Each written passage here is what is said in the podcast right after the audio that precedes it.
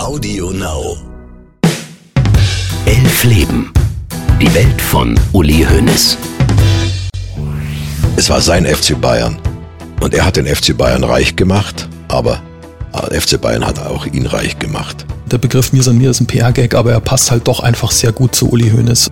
Oh, da habe ich gedacht, was spielt sie hier denn ab? Ist hier versteckte Kamera oder irgendwie? Oder stimmt mit meinem Telefon irgendwo etwas nicht? Jetzt wurde ich erstmal ganz unsicher. Der Taxifahrer erkannte mich irgendwie. Also, und als ich dann sagte, Sebener Straße, wollen Sie einen Spieler kaufen oder was? Und dann haben wir Rummenigge. Und Rummenigge ist ja auf so eine absurde Weise unecht. Dass das jetzt über einen Zeitraum wahrscheinlich von mehreren Jahren über Gerichte läuft, das wäre unter einem Uli Hoeneß aus meiner Sicht undenkbar gewesen. Während Uli Hoeneß im Gefängnis sitzt, feiert der deutsche Fußball große Erfolge. Und auch wenn Hoeneß triumphal zurückkehrt, irgendetwas hat sich verändert. Oder hat er sich verändert?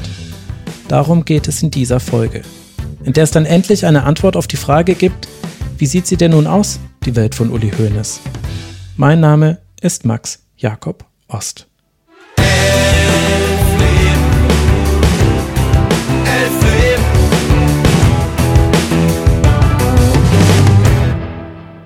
Darüber hinaus haben wir, äh, wie gesagt, zum Ende hin äh, auch verdient gewonnen. Alles andere, ich lege mir das mal drei Tage in die Eistonne und dann äh, analysieren wir das Spiel und dann sehen wir weiter. Absoluter Kraftakt, eine Energieleistung. Glauben Sie, dass jetzt irgendwann nochmal dieser Wow-Effekt kommt, so wie bei der WM 2010 zum Beispiel, dass es auch spielerisch besser läuft? Was wollen Sie? Wollen Sie eine erfolgreiche WM oder sollen wir wieder ausscheiden äh, und haben schön gespielt? Also ich verstehe äh, die ganze Fragerei nicht. Wir sind weitergekommen, wir sind super happy. Und er sucht Hummels. Und da ist es. Mats Hummels. Deutschland führt in Rio. Sie hören richtig, wir sind nicht betrunken. Keine Caipirinhas, nächste Gelegenheit. Und direkt Schuss. Und 3-0. 3-0, 3-0, 3-0. Toni Kroos, Direktabnahme. Hurra, hinein das Ding, Kravum Karneval. In Belo Horizonte. Die Brasilianer sind sprachlos. Schon wieder, Achtung, Kroos, ein Fehler. Spielt weiter auf Kedira, wieder auf Kroos. Der schießt Tor. 4 zu 0. 4 zu 0. Die Deutschen spielen Jojo mit den Brasilianern. Die spielen Jojo. Das kann doch wohl nicht wahr sein. Uma vitória que será inesquecível para eles. Olha a bola chegando e é gol. Gol da Alemanha. It's the humbling of a giant. World Cup host Brazil tonight suffered one of the most humiliating defeats in World Cup history, crashing out of the semi final by seven goals to one. What's worse, in front of their own fans.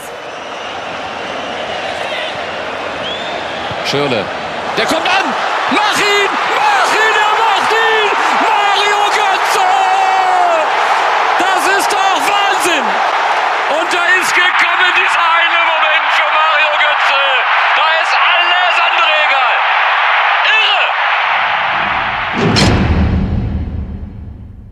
Im Sommer 2014 erreicht der deutsche Fußball bei der WM in Brasilien einen Höhepunkt.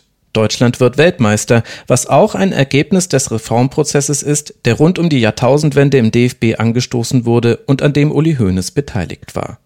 Als aber mit Philipp Lahm ein Spieler des FC Bayern als Kapitän der Nationalmannschaft den Pokal in die Höhe recken darf, sitzt Hoeneß in der Justizvollzugsanstalt Landsberg. Das WM-Finale sieht er alleine in seiner Zelle. Wie fühlt sich das an, in einem Raum zu sitzen, aus dem man von selbst nicht mehr herauskommt? allein zu sein mit seinen Gedanken und selbst daran schuld zu sein? Das alles sind sehr private Fragen, wie ich finde, weshalb ich nur das zur Haft von Hoeneß wiedergeben möchte, was er selbst irgendwann davon erzählt hat. Für das Folgende ist also immer Uli Hoeneß die einzige Quelle. Neben Sport macht Hoeneß im Gefängnis vor allem zwei Dinge. Nachdenken und Lesen. Unter anderem die über 5000 Briefe, die ihm geschickt worden sind. Keine fünf davon seien negativ gewesen, sagt er. Hoeneß versteht sich gut mit den anderen Gefangenen. Am Ende stehen vor seiner Zelle Stühle für diejenigen, die darauf warten, mit ihm über ihr Leben sprechen zu können, während andere schon bei ihm in der Zelle sind. Und er ist auch nicht nur bei ihnen beliebt. Gerne zitiert Hoeneß einen Satz, den die Gefängnisleitung ihm zum Abschied gesagt haben soll. Er sei der erste Häftling, der beim Verlassen der JVA zwei Fanclubs gehabt habe, einen bei den Häftlingen und einen bei den Beamten. Die Beziehungen zu den Mitinsassen sind aber nicht ausschließlich harmonisch. Denn auf seine Menschenkenntnis kann sich Hoeneß nicht in allen Fällen verlassen, wie vor allem an einem Beispiel deutlich wird. Ein Mitgefangener versucht, ihn unter der Dusche mit einer Kamera in einem Kugelschreiber zu filmen, um die Bilder danach an Zeitungen verkaufen zu können. Er fliegt aber auf. Hoeneß erfährt über die Gefängnisleitung davon und ist schockiert. Denn er kennt den betroffenen Häftling gut. Er ist Teil seiner Schafkopfrunde, die sich alle zwei Tage trifft. Hoeneß hatte noch versucht, ein Trikot von Thomas Müller für ihn zu besorgen, weil der Sohn des Mitgefangenen großer Fan von ihm ist. Als er den anderen in der Schafkopfrunde vom Vertrauensbruch erzählt, sind die aber wenig geschockt. Mach dir nichts draus, sollen sie zu ihm gesagt haben, auch aus der Sache mit dem Trikot. Der Häftling, um den es ging, habe gar keinen Sohn. In Momenten wie diesem gibt seine Familie Hoeneß Halt, wie er in Interviews nach seiner Gefängniszeit betont. Sie ist für ihn eine Stütze und Vorteil im Vergleich mit vielen der anderen Häftlinge, zu wissen, dass jemand auf ihn wartet nach der Haftzeit und dass er nicht vergessen wird. Wie sehr er damit recht hat, zeigt auch genau jener 13. Juli 2014, der Abend, an dem die deutsche Nationalmannschaft in Rio de Janeiro Weltmeister wird. Der Pokal ist schon überreicht, das Konfetti verschossen. Da interviewt Jürgen Bergener für die ARD Bastian Schweinsteiger, Lukas Podolski und Christoph Kramer. Ganz lieben Gruß nach München. Geht ab heute, Gärtnerplatz, Glockenbachviertel und auch. Äh, Gibt's nicht mehr in München. Doch, doch, doch, Grüße nach Köln, er feiert. nimmt, nimmt, Köln, nimmt Köln auseinander. Einen Gruß an Solingen?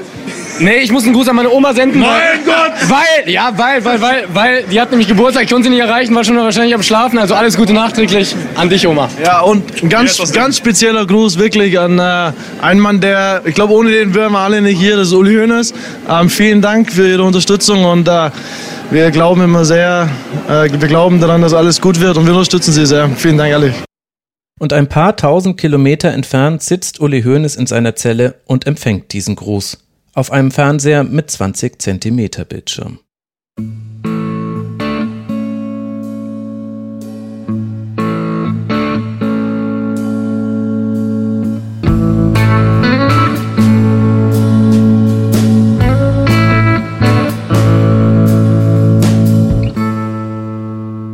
Hoeneß verpasst aber nicht nur einen Höhepunkt der deutschen Nationalmannschaft, sondern auch den Beginn einer Bayern-Dominanz, die alles bisher Erlebte in den Schatten stellt. Im zweiten Jahr unter Trainer Guardiola verlieren sie in der Liga bis zum 30. Spieltag nur zweimal und werden damit souverän vor dem Überraschungszweiten Wolfsburg deutscher Meister. In der gesamten Hinrunde kassieren die Bayern nur vier Gegentreffer. Es ist die beste Halbserie nach einem großen Turnier in der Vereinsgeschichte. Zwar hat mit Toni Kroos ein wichtiger Spieler den Rekordmeister verlassen, es sind aber namhafte Neuzugänge wie Robert Lewandowski und Xabi Alonso gekommen. Auch wenn sowohl im DFB-Pokal als auch in der Champions League im Halbfinale Schluss ist, dominiert die Mannschaft von Pep Guardiola. Im Gegensatz zum größten Rivalen Dortmund. Der BVB liegt zur Winterpause auf dem vorletzten Tabellenplatz und kämpft sich zwar noch auf Rang 7 vor, verliert aber seinen Trainer. Es ist das letzte Jahr von Jürgen Klopp beim BVB.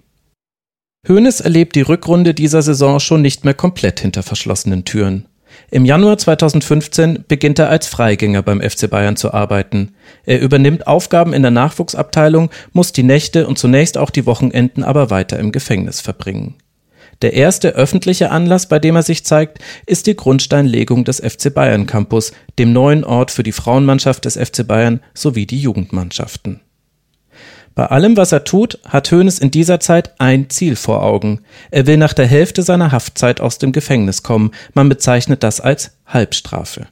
Ich wusste, was es braucht, um sie zu erlangen. Nur mit einem weißen Blatt Papier war es möglich.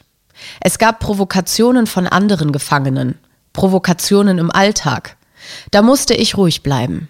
Ein böses Wort, das ich mir in Freiheit vielleicht hätte erlauben können, musste ich verkneifen. Ich wäre sonst Gefahr gelaufen, aufzufallen. Und mit schlechten Berichten in deinem Bogen gibt es keine vorzeitige Entlassung. So erzählt Hoeneß es später der Welt.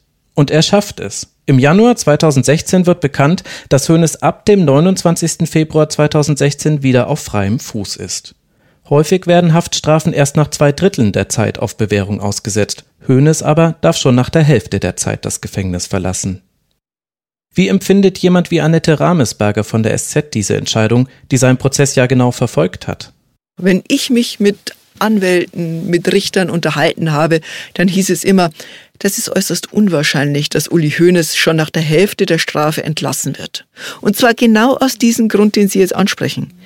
Was soll denn das für ein Bild machen in der Republik, wenn wir diesen Mann nach der Hälfte der Strafe rauslassen, wenn ganz viele andere, die viel weniger hinterzogen haben, die viel geringere Schaden angerichtet haben, wenn die erst nach zwei Drittel der Strafe rauskommen. Und mir hat eine Richterin ein schönes Beispiel erzählt. Die sagte, der typische Fall für eine Halbstrafe ist ein Unternehmer, der einen großen Betrieb hat, der jetzt in Haft ist und wo die Aufträge total bröckeln, wo die Insolvenz der Firma bevorsteht und wo man verhindern will, dass jetzt 200, 300 Arbeitsplätze verloren gehen. So einer ist der typische Fall für eine Halbstrafe. Aber beim FC Bayern, der FC Bayern vor der Insolvenz, das wäre mir neu. Es gibt allerdings auch andere Stimmen, sogar aus demselben Haus, also auch der Süddeutschen Zeitung. Herbert Prantl schreibt, auch ein Herr Mustermann wäre mit den Umständen, die Hoeneß hat, nach der Hälfte der Zeit freigekommen. Er erwähnt allerdings auch, es sollen kaum zwei Prozent der Strafen sein, die schon nach der Hälfte der Zeit auf Bewährung ausgesetzt werden. Ich glaube, man sollte sich an dieser Frage nicht zu sehr aufhängen. Was Hoeneß während seiner Haft erlebt, welche Umstände zu dieser Entscheidung geführt haben, das gehört nicht ins Licht der Öffentlichkeit. Fakt ist, ab Ende Februar 2016, 21 Monate nach Antritt seiner Haft, ist Hoeneß wieder ein freier Mann. Seine Frau hat die Idee, ihn nicht erst morgens, sondern kurz nach 0 Uhr am Gefängnis abzuholen, um den Kameras zu entgehen. Die Gefängnisleitung stimmt zu. Zu Hause warten schon einige Freunde auf ihn, mit denen Hoeneß bis um 6 Uhr morgens Schafkopf spielt. Hat ihn das Gefängnis verändert? Hoeneß sagt ja nachdenklicher und demütiger sei er geworden. Und er hat offenbar genau beobachtet, wer sich rund um seinen Prozess wie verhalten hat. Weshalb er irgendwann zum Telefon des technischen Direktors beim FC Bayern, Michael Reschke, greift, um jemanden anzurufen. Bei mir klingelt das Telefon und ich sehe Michael Reschke. Ich gehe einfach nur ran. Michael, mit dem ich in Leverkusen zusammengearbeitet habe, habe ich mich immer mit ausgetauscht, telefoniert. Ja, hallo, Michael, nee, nee, äh, hier spricht Uli Hoeneß. Oh, da habe ich gedacht, was spielt sie hier denn ab? Ist hier versteckte Kamera oder irgendwie oder stimmt mit meinem Telefon irgendwo etwas nicht? Jetzt wurde ich erstmal ganz unsicher. Ja, äh, erzählte mir Uli, aus welchen Gründen er äh, jetzt in dem Moment auch äh, das Telefon von äh, Michael genommen hätte und kam dann aber gleich zu den Ausführungen, dass er eben sehr wohlwollend zur Kenntnis genommen hätte, wie ich mich in seiner ganzen Steueraffäre geäußert habe. Ich habe ihn wahrheitsgemäß dann nur gesagt, ja, ich weiß, was 2000 sich bei mir abgespielt hat äh, und ich kann sehr gut nachvollziehen, was jetzt auf dich und vor allen Dingen auf deine Familie hereinstürzt. Das haben wir mm, dann ein bisschen ausführlicher alles äh, diskutiert. Eine Stunde sprechen Hönes und Daum miteinander zwei der größten Rivalen des deutschen Fußballs. Ich kann nur sagen, wunderbares Telefonat, wo äh, ich eigentlich ja die menschliche Größe von äh, äh, Uli Hoeneß über die Aussagen, die er da getätigt hat, mich sehr gefreut habe. Also wirklich äh, ein sehr sehr nachdenklicher, auch ein sehr selbstreflektierender, selbstkritischer Uli Hoeneß, ein empathischer Uli Hoeneß. Also viele Charakterzüge, die man ihnen eigentlich sonst nicht sofort zugesteht, hat er dort gezeigt. Und das war für mich absolute Größe. Ein tolles Gespräch, das äh, äh zu den denkwürdig positiven äh, Momenten äh, in äh, meinen Berührungspunkten mit Uli Hoeneß zählt. Und bei noch jemandem meldet sich Uli Hoeneß.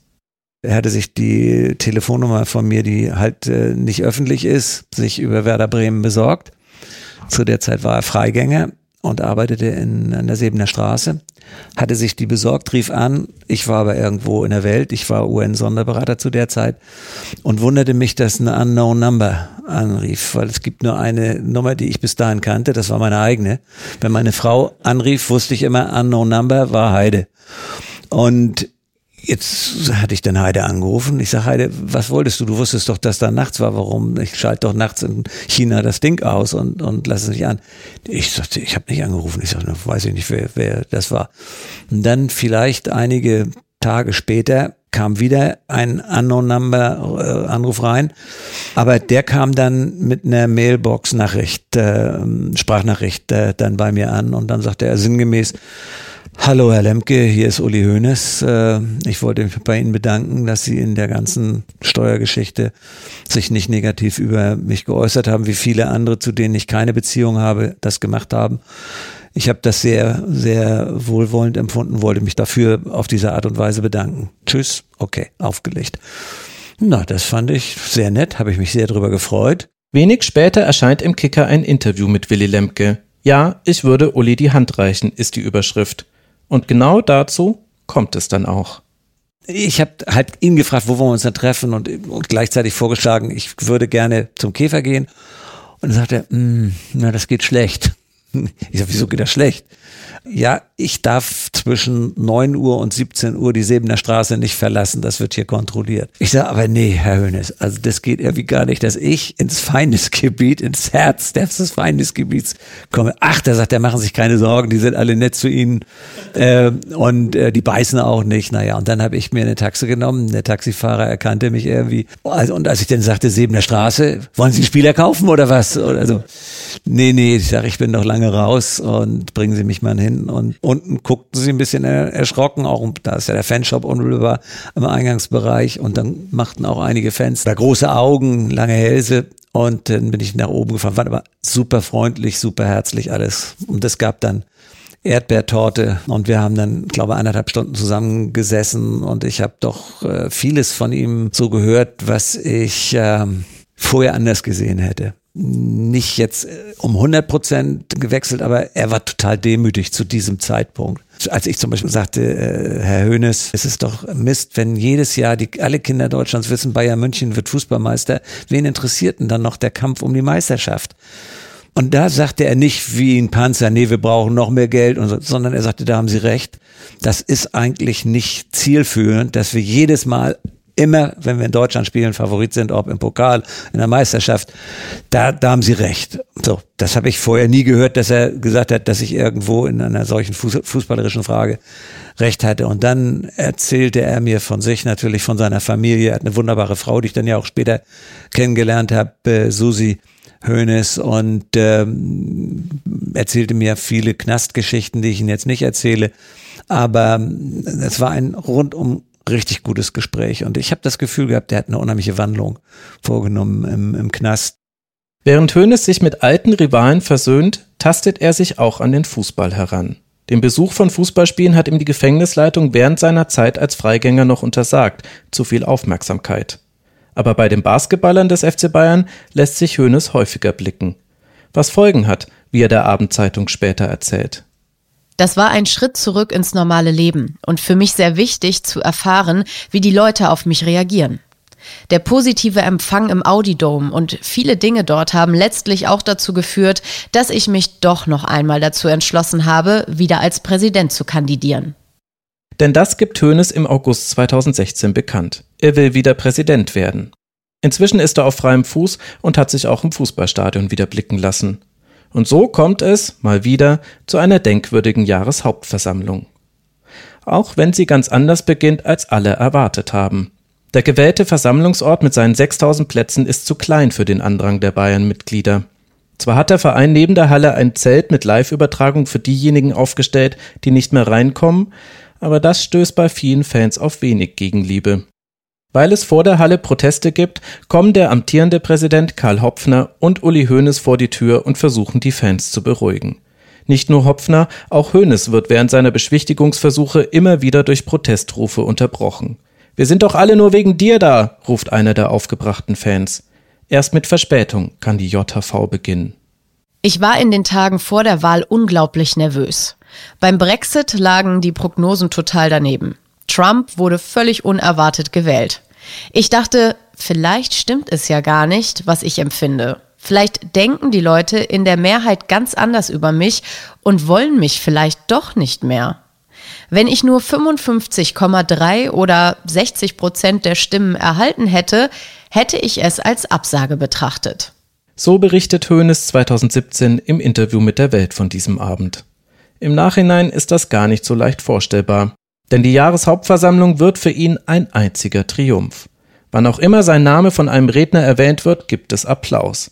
Wenn er wirklich Zweifel an seiner Wiederwahl gehabt hat, sollten die bald verschwunden gewesen sein.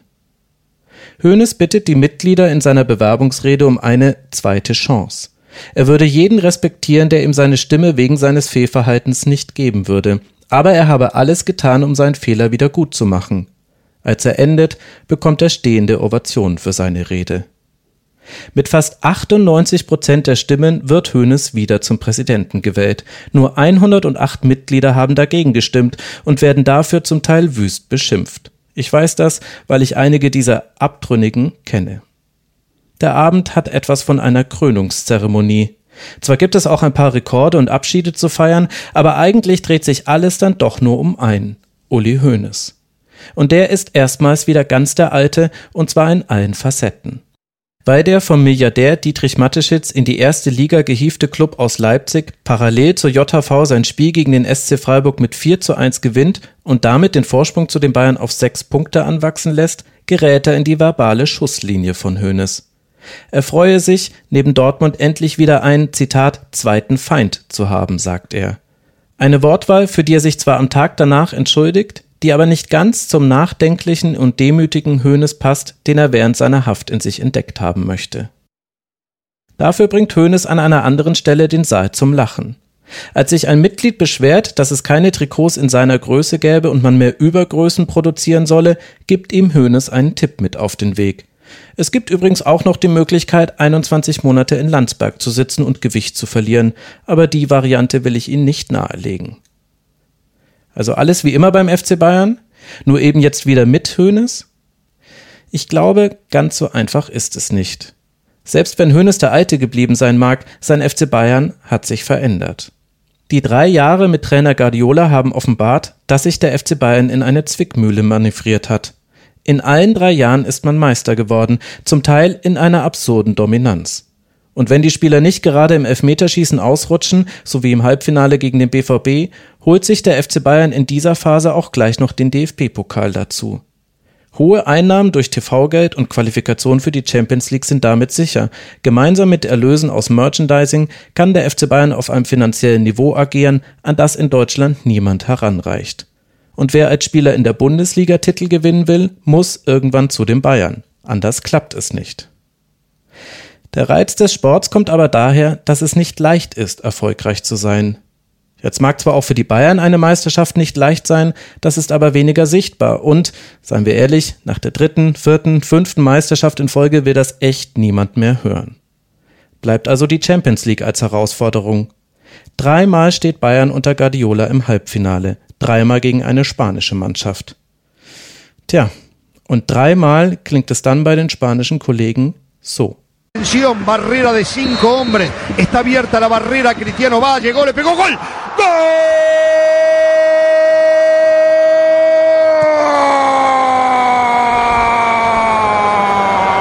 Primero, ahora sí para Dani, otra vez para Rakitic, juega para Piqué, descarga para Bosqué, la tira para Rakitic, pelota profunda para Messi, enganche, le pega, enganche, le pega, enganche, le pega, enganche, le pega, enganche, le pega, enganche, le pega, enganche, le pega, golazo, maestro, genio, figura.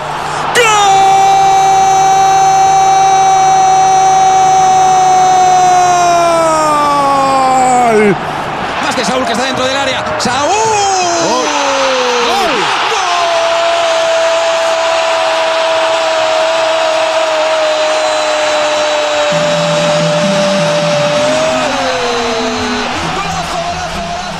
Es wird euch kaum überraschen, die freuen sich nicht wegen Toren des FC Bayern so sehr. Dreimal scheidet Bayern aus. Gegen Real Madrid, den FC Barcelona und Atletico. Mal war es die falsche Taktik, mal waren zu viele Spieler verletzt, mal hatte Bayern einfach nur Pech. Das Problem ist nur, wenn die anderen Titel scheinbar Formsache sind, konzentriert sich alles auf diesen einen, bei dem alles zusammenkommen muss, um ihn gewinnen zu können. Schon früh ist bei den Bayern erkennbar, wie sehr Guardiola die Fragen nach dem Triple auf die Nerven gehen, weil er natürlich eine andere Perspektive auf den Gewinn der Champions League hat, die des Trainers. Auch innerhalb des Vereins führt die Frage nach einem möglichen Triple zur Uneinigkeit. Und zwar vor dem Rückspiel im Achtelfinale der Champions League gegen Juventus. Uli Hoeneß hält in Mönchengladbach eine Laudatio auf Jupp Heynckes, nicht einmal zwei Wochen nach seiner Freilassung. Und erklärt dort, auch Pep Guardiola wolle unbedingt das Triple gewinnen, so wie Heinkes in seinem letzten Jahr bei Bayern. Das wiederum ärgert Sportdirektor Matthias Sammer. Das sei, Zitat, dummes Zeug, sagt Sammer rund um das Spiel zum Sender Sky. Er arbeite täglich mit Guardiola zusammen und könne sagen, das stimme einfach nicht. Und nach der Partie legt er nochmal nach. Wie oft haben wir in der Geschichte von Bayern München, auch mit Uli Hoeneß, dieses sogenannte lächerliche Triple gewonnen? Einmal. Und das ist noch nicht so lange her. Und jetzt sollen wir es gleich wieder gewinnen? Wir geben uns Mühe, aber es ist doch völlig unrealistisch, diese Dinge so zu benennen. Sammer und Hoeneß sprechen sich aus, das Thema ist schnell erledigt. Auch weil die Bayern in der Verlängerung mit 4 zu 2 gegen Juve gewinnen. Aber hätte man sich das vor der Haft von Hoeneß vorstellen können, dass jemand aus den eigenen Reihen ihm so deutlich öffentlich widerspricht? Hoeneß macht nach seiner Rückkehr dort weiter, wo er aufgehört hat. Aber die Welt hat sich weitergedreht und auch sportlich ist nicht alles eitel Sonnenschein bei den Bayern. Nach Guardiola kommt ein Trainer, der fast dessen Gegenteil zu sein scheint. Carlo Ancelotti beginnt zur Saison 2016-2017 bei Bayern. In Perfektion herausgespielte Meisterschaften sind nicht so wirklich sein Ding. Ancelotti trainiert seine Mannschaften so, dass sie erst im Frühjahr auf dem Zenit ihrer Leistung sind, womit er schon dreimal die Champions League gewonnen hat, zweimal mit dem AC Milan, einmal mit Real Madrid. Aber bei den Bayern läuft es für ihn nicht. In der Gruppenphase verpasst Bayern gegen Atletico die Revanche fürs Ausscheiden im Vorjahr und verliert. Es folgen Unentschieden gegen Köln und Frankfurt. Und unmittelbar vor der Jahreshauptversammlung 2016 rutscht Bayern auch von der Tabellenspitze ab. Ein 0 zu 1 in Dortmund und ein relativ peinliches 2 zu 3 im russischen Rostov in der Champions League erhöhen den sportlichen Druck auf den Verein. Dazu kommt noch eine andere Baustelle. Nicht nur Trainer Pep Guardiola hat die Bayern verlassen, sondern auch Sportdirektor Matthias Sammer aus gesundheitlichen Gründen. Bis zur Saison 2016-17 ist aber kein Nachfolger gefunden. Es gibt ein Vakuum auf der Position, die ein Bindeglied zwischen Mannschaft und Vorstand sein soll. Die Personalien, Trainer und Sportdirektor, sie werden den FC Bayern über Monate hinweg beschäftigen und dabei offenlegen, dass im Hintergrund noch ein anderer Konflikt schwebt. Denn offenbar hat vor allem Karl-Heinz Rummenigge davon profitiert, dass Hoeneß eine Zeit lang nicht zugegen war. So formuliert das einer der größten Konkurrenten der Bayern, Hans-Joachim Watzke von Borussia Dortmund. Karl-Heinz Rummenigge hat in einer Phase, in der Uli Hoeneß nicht präsent war, noch einmal enorm an Profil gewonnen. Dass er die Geschicke allein leitete, hat dem FC Bayern in keiner Weise geschadet. Was durchaus nicht jeder so sieht. Patrick Strasser und Günter Klein schreiben in ihrer Hoeneß-Biografie, der habe zu einem ehemaligen Spieler im Frühjahr 2016 gesagt, ich dachte nicht, dass die den Verein so schnell kaputt machen würden. Auch das sei ein Grund für seine Rückkehr gewesen. Auch wenn sich dieses Zitat nicht überprüfen lässt, scheint Hoeneß nicht ganz zufrieden zu sein mit dem, was in seiner Abwesenheit im Verein geschehen ist. Nach seiner Wahl zum Präsidenten antwortet er auf die Frage eines Journalisten, ob sich der Verein ohne ihn geändert habe, das wolle er nicht beantworten, denn seine Antwort könne Sprengstoff enthalten. Und schon vor der JV äußert er sich so. Ich könnte mir vorstellen, dass Karl-Heinz mehr fürs Geld verantwortlich ist und ich fürs Herz. Ich glaube, nicht mal meine Bankberaterin würde das als Kompliment verstehen. Wichtige Entscheidungen im Verein werden fortan auch von der Frage begleitet, wer von beiden hat sich durchgesetzt, Rummenigge oder Hoeneß. Was vor allem deshalb relevant ist, weil genau diese wichtigen Entscheidungen alles andere als reibungslos ablaufen. Im Winter 2016 gilt zum Beispiel Philipp Lahm als Top-Anwärter auf den Job als Sportdirektor. Wenige Wochen später, im Februar 2017, sagt er dem Bayern-Bossen überraschend aber ab. Angeblich, weil er mit dem Sportdirektorenposten auch einen im Vorstand haben will, was aber nicht jeder beim FC Bayern unterstützt. So oder so, ab jetzt beginnt eine umtriebige Suche. Im April heißt es, Max Eberl vom Borussia Mönchengladbach sei ein Kandidat, würde aber Ablöse kosten. Im Mai ist immer noch kein Nachfolger gefunden, was den letzten Bayern-Sportdirektor Matthias Sammer im Kicker zu folgendem Zitat verleitet. Ich weiß, dass die Öffentlichkeit dazugehört. Ich glaube aber, dass man erstmal intern eine Einigkeit erzielt und dann geräuschlos vorgeht und dann etwas verkündet. Es wundert mich, dass es diese ganzen Diskussionen gab um Max Eberl oder Philipp Lahm, die nicht von den beiden geführt wurde. Das irritiert mich sehr. Gleichzeitig beschreibt er die Herausforderung, als Sportdirektor seinen Platz zwischen Rummenigge, Hoeneß und Finanzvorstand Jan-Christian Dresen finden zu müssen. In den darauf folgenden Wochen schwirren eine ganze Reihe von Namen durch den Raum. Alexander Rosen und Jörg Schmatke sollen eine Option sein, genauso Marc van Bommel oder Thomas Linke. Als heißester Kandidat gilt aber Ex-Spieler Miroslav Klose, der auf Wunsch des Vereins im Juli auf die Asientour mitgekommen ist. Laut Rummenigge als Test für ihn und uns, aber angeblich nur als Vereinsbotschafter. Klose antwortet auf Nachfragen kryptisch. Wenn es irgendetwas zu erzählen gäbe, würden die Medien das erfahren. Und er ergänzt, das Gute ist, ich kann vieles. Hoeneß kündigt währenddessen an, bald sei die Suche vorbei. Man habe schon einen Kandidaten im Blick. Und der ist dann, ihr alle habt es erraten, Hassan Salihamidzic. Der ist begeistert. Als Hoeneß auf ihn zugekommen sei, wäre ihm sofort klar gewesen, dass er das machen wolle, sagt er. Ist Salihamidzic also ein Hoeneßmann? Waren die Bayern besonders clever und deshalb standen so viele unterschiedliche Namen im Raum oder lief die Wahl einfach sehr konfus ab? Das sind Fragen, über die Beobachterinnen und Beobachter in den Tagen der Bekanntgabe von Salihamidzic als Sammer-Nachfolger heiß diskutieren. Ich glaube, die Antworten darauf sind aber vielleicht gar nicht so wichtig. Für mich ist das Ergebnis entscheidend. Völlig egal, ob Salihamidzic erste Wahl von allen entscheidenden Personen war oder nicht, die Art und Weise seiner Nominierung sorgt dafür, dass er nicht unvoreingenommen beurteilt wird, allein weil die Suche nach einem Sportdirektor so lange gedauert hat. Was ich auch deshalb erwähnenswert finde, weil sich dieses Muster noch einmal wiederholen wird. Zur Verpflichtung von Salihamidzic als Sportdirektor soll sich Trainer Ancelotti laut Karl-Heinz Rummenigge positiv geäußert haben. Wirklich wichtig ist es allerdings nicht, wie er diese Personalie findet, denn für Ancelotti ist die Zeit als Bayern-Trainer schon bald vorbei. Binnen weniger Wochen eskaliert im September 2017 ein schwelender Konflikt zwischen ihm und mindestens einem Teil der Mannschaft, gipfelnd in einer 0 zu 3 Niederlage bei Paris Saint-Germain. Vor dem Spiel bereitet Ancelotti seine Mannschaft laut Kicker zum ersten Mal mit einer umfangreichen Videoanalyse vor, lässt dann aber andere Spieler auflaufen als dort besprochen. Mit Ribéry, Robben, Boateng und Hummels sitzen gleich vier Säulen des Kaders zum Anpfiff auf der Bank oder sogar nur im Zuschauerraum. Ein Machtspiel, das Ancelotti verliert. Er wird entlassen und schon bald kursieren Geschichten über seine Amtszeit, die erstaunen. Eine der ersten Amtshandlungen von Sportdirektor Hassan Salihamidzic war laut eigener Aussage ein Rauchverbot für Ancelotti und dessen Fitnesstrainer Giovanni Mauri an der Säbener Straße. Letzterer soll sogar auf dem Trainingsplatz und in der Kabine geraucht haben, der Fitnesstrainer. So endet Angelottis Zeit bei den Bayern schnell. Man muss bis zu Jürgen Klinsmann zurückgehen, um einen Bayern-Trainer mit langfristigem Vertrag zu finden, der weniger Spiele an der Seitenlinie gecoacht hat.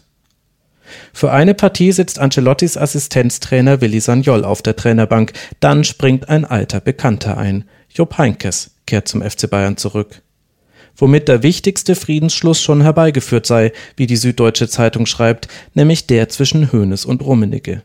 Denn Seit Monaten schon war das eine seltsame Außendarstellung gewesen beim FC Bayern. Rummenigge fand den Marketingtrip in die asiatische Hitze im Sommer einen vollen Erfolg.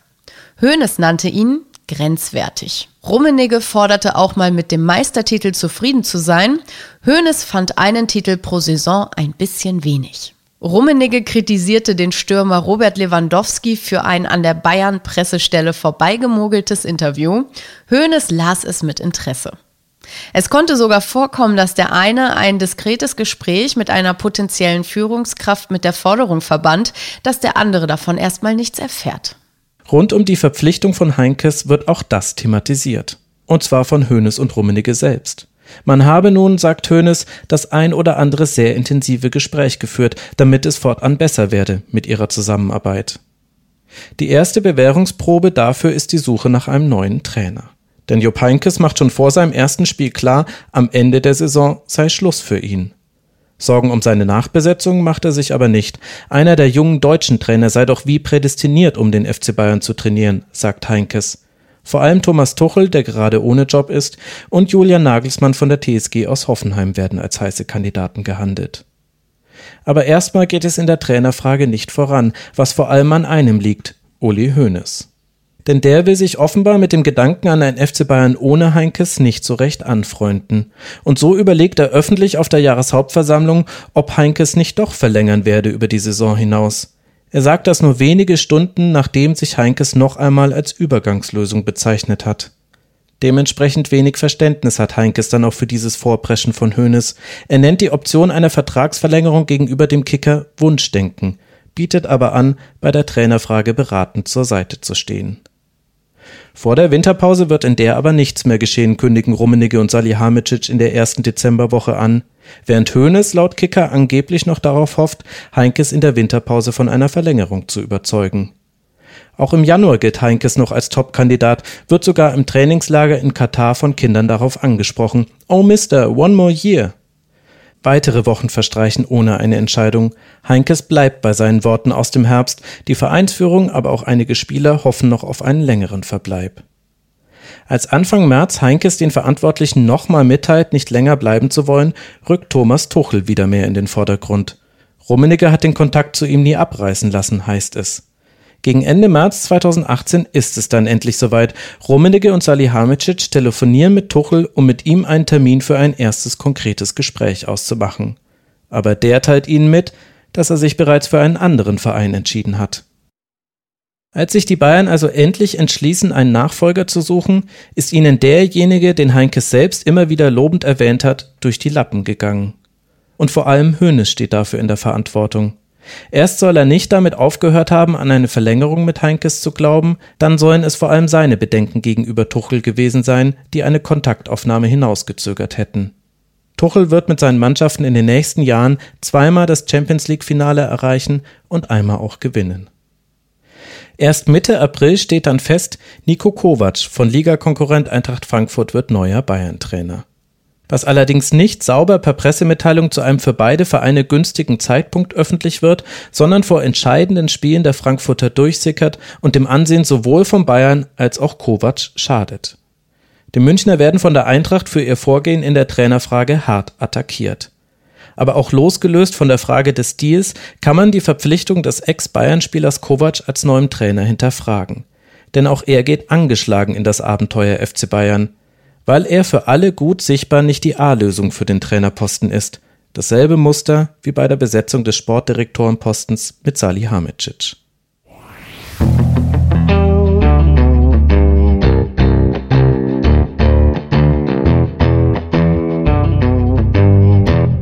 Die letzte Folge dieses Podcasts ist noch gar nicht veröffentlicht, da beginnen bei uns im Team schon die Diskussionen. Wie geht es jetzt weiter? Soll ich Uli Hoeneß noch einmal ein Fax schicken? Will ich das überhaupt? Denn es ist nicht so, dass er mich vergessen hätte. Während ich gerade in den letzten Zügen der Steuerprozessfolge bin, meldet sich ein Kollege bei mir. Er habe Hoeneß interviewt und ihn nach dem Gespräch auch gefragt, wann er denn jetzt zu elf Leben käme. Das ist jetzt schon das dritte Mal, dass das passiert. Ich weiß noch von zwei weiteren Gelegenheiten, bei denen er von anderen Journalisten nach elf Leben befragt wurde. Jeweils im Anschluss an ihre Interviews und off the record, weshalb ich jetzt auch nicht seine Reaktion darauf beschreiben möchte. Sicher ist aber, er weiß vom Projekt und dass es noch läuft. Aber hat er auch gehört, dass ich ihn am Ende der letzten Folge angesprochen habe? Ich finde, es wäre nur fair, ihn wenigstens darauf hinzuweisen. Deshalb schreibe ich nochmal ein Fax, ein kurzes, indem ich ihm erkläre, dass jetzt nur noch eine Folge kommt, ich aber gerne weiter dazu bereit bin, auch seine Perspektive im Podcast abzubilden. Und ich das öffentlich am Ende der letzten Episode auch gesagt habe. Kurzer Gegencheck mit Ruben und Stefan. Bis auf ein fehlendes Komma, danke Stefan, alles okay. Also ab zu Mr. Copydoc in Giesing. Irgendwie freue ich mich richtig, da nochmal vorbeizuschauen. Das letzte Fax ist anderthalb Jahre her. Beim ersten Versuch ist der Laden wegen Urlaubs geschlossen, aber jetzt von woanders faxen, bringe ich nicht übers Herz. Also schaue ich eine Woche später wieder vorbei. Weil sich nur eine Person im Laden aufhalten darf, stehe ich draußen vor der Tür und warte im strömenden Regen. Ob sich Mr. Copydoc an mich erinnert?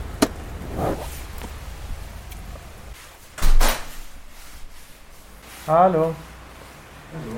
Eine Frage. Ich müsste für meinen Podcast ein Fax verschicken. Darf ich das aufzeichnen? Stört es Sie, wenn ich das aufnehme, den Ton?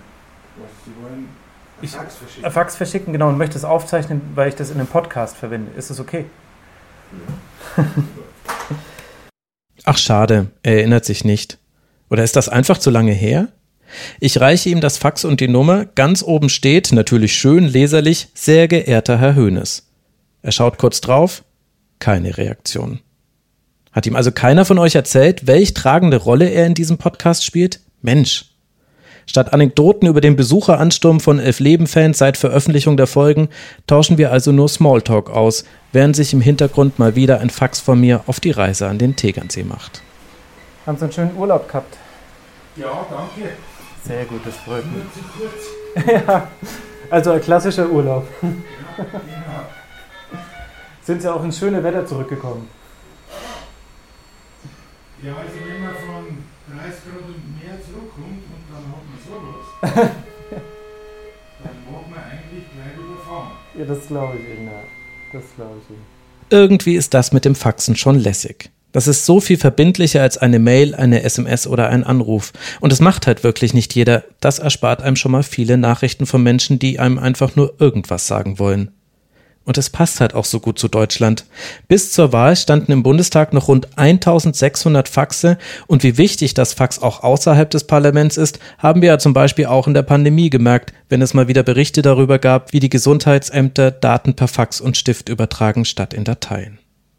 Wer weiß, vielleicht kriecht da also gerade eine in Bits aufgelöste Allegorie durch die Leitung für die Rückständigkeit unseres Landes in digitalen Fragen, dafür wie alt Deutschland ist, und zwar nicht nur seine Bevölkerung. Ob auch daher ein Teil der Beliebtheit von Hoeneß kommt, dass er für das Alte steht, das Bekannte und vielleicht Liebgewonnene? Das war's? Das war's schon, die eine Seite. 1,20 noch. Jawohl. So, danke Ihnen. Das stimmt so. Danke.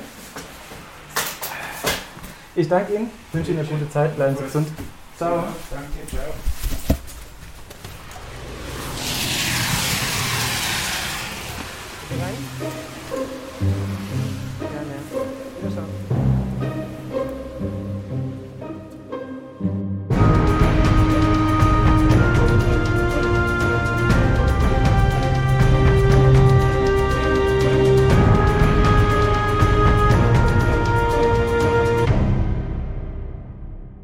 Kann man es Hoeneß vorwerfen, dass er so lange auf Heinkes als Dauerlösung gesetzt hat? Ich finde, es gibt durchaus Argumente, die dagegen sprechen. Als Heinkes nach dem Aus von Jürgen Klinsmann beim FC Bayern eingesprungen ist, hat man Louis van Gaal verpflichtet. Heinkes hatte damals aber Gefallen am Trainerjob gefunden, er ging dann nach Leverkusen. Auch die Spieler haben in der Saison 2017-2018 versucht, Heinkes zum Bleiben zu überreden. Ich kann verstehen, dass man da zunächst zögert, vor allem dann, wenn derjenige, der da zögert, eine zu frühe Trennung von Heinkes mal als größten Fehler seiner Karriere bezeichnet hat. Damals, im Jahr 2018, gibt es aber viele kritische Stimmen zum Verhalten von Hoeneß in der Trainerfrage. Ich glaube, das liegt nicht nur daran, dass sich sein Bild in der Öffentlichkeit durch die Haftstrafe verändert hat, sondern auch, weil es nicht die einzige Sache ist, in der das, was passiert, etwas anderes ist als das, was Hoeneß prophezeit hat. Bald nach seiner Rückkehr als Präsident zum Beispiel verteidigt Hoeneß den kleinen Kader der Bayern voller Inbrunst. Wenn er schon höre, der FC Bayern habe als Mittelstürmer nur Robert Lewandowski, für Gerd Müller habe man auch keinen Ersatz gehabt. Und überhaupt, Lewandowski sei ein solcher Vorzeigeprofi, da mache er sich wenig Sorgen um eine Verletzung. Wenige Wochen später verlieren die Bayern zu Hause gegen Real Madrid das Viertelfinal-Hinspiel in der Champions League. Im Sturm spielt Thomas Müller, denn Robert Lewandowski hat sich an der Schulter verletzt. Bayern scheidet nach einem dramatischen Rückspiel aus der Champions League aus. In der Sommerpause vor der Saison 2017-18 dann widmet der Kicker Hoeneß mal wieder eine Titelseite. Eine der besprochenen Punkte unter der Überschrift Jetzt spricht Hoeneß Renato Sanchez. Das portugiesische Talent ist ein Jahr zuvor zu den Bayern gewechselt, als jüngster Spieler, der je in einem EM-Finale eingesetzt wurde. Er konnte aber nicht überzeugen. Hoeneß sagt, er wäre dafür, es noch ein Jahr mit ihm zu probieren. Er sei dafür eine ruhige Hand. Wenige Wochen später wird Sanchez an Swansea City verliehen. Ich will diese kleineren Irrtümer nicht größer machen, als sie sind, aber ich glaube, sie gehören mit zur Sicht auf Hoeneß in dieser Phase dazu. Genauso wie einige Formulierungen, die einfach wieder drüber sind. Vom neuen Feind Leipzig hatte ich euch ja schon erzählt, noch deutlicher wird das aber im Sommer 2018. Jetzt, jetzt fliegen die raus gegen Südkorea. Das ist echt Mist, oder was? Wir haben. Ja, das ist echt Mist. Nach dem ersten schlechten Spiel habe ich gedacht, sie sollen ausscheiden. Ist besser für alle Beteiligten. Ja, ich fand es grottenschlecht. Also, ich glaube, wir sind verdient ausgeschieden. No change a winning team ist mein Ding, ist mein Ding. Und nicht nur meins, es waren 20 Leute dementsprechend auch drumherum. Was der da macht, ist für mich eine Frechheit hoch drei. Löw muss weg. Der hat alles schön immer wieder an diesen Spielern festgehalten. Warum nimmt er nicht die Confed Cup Spieler? Warum, warum, man Draxler hätte auch anders spielen können. Es hätte auch Brand, warum kommt Brand so spät? Viel zu spät. Das ist für mich unerklärlich. Das Thema Wagner will ich ja nicht ansprechen. Das hätte, würde, könnte. Das hätte jetzt nicht gebracht. Aber nun stehen wir da.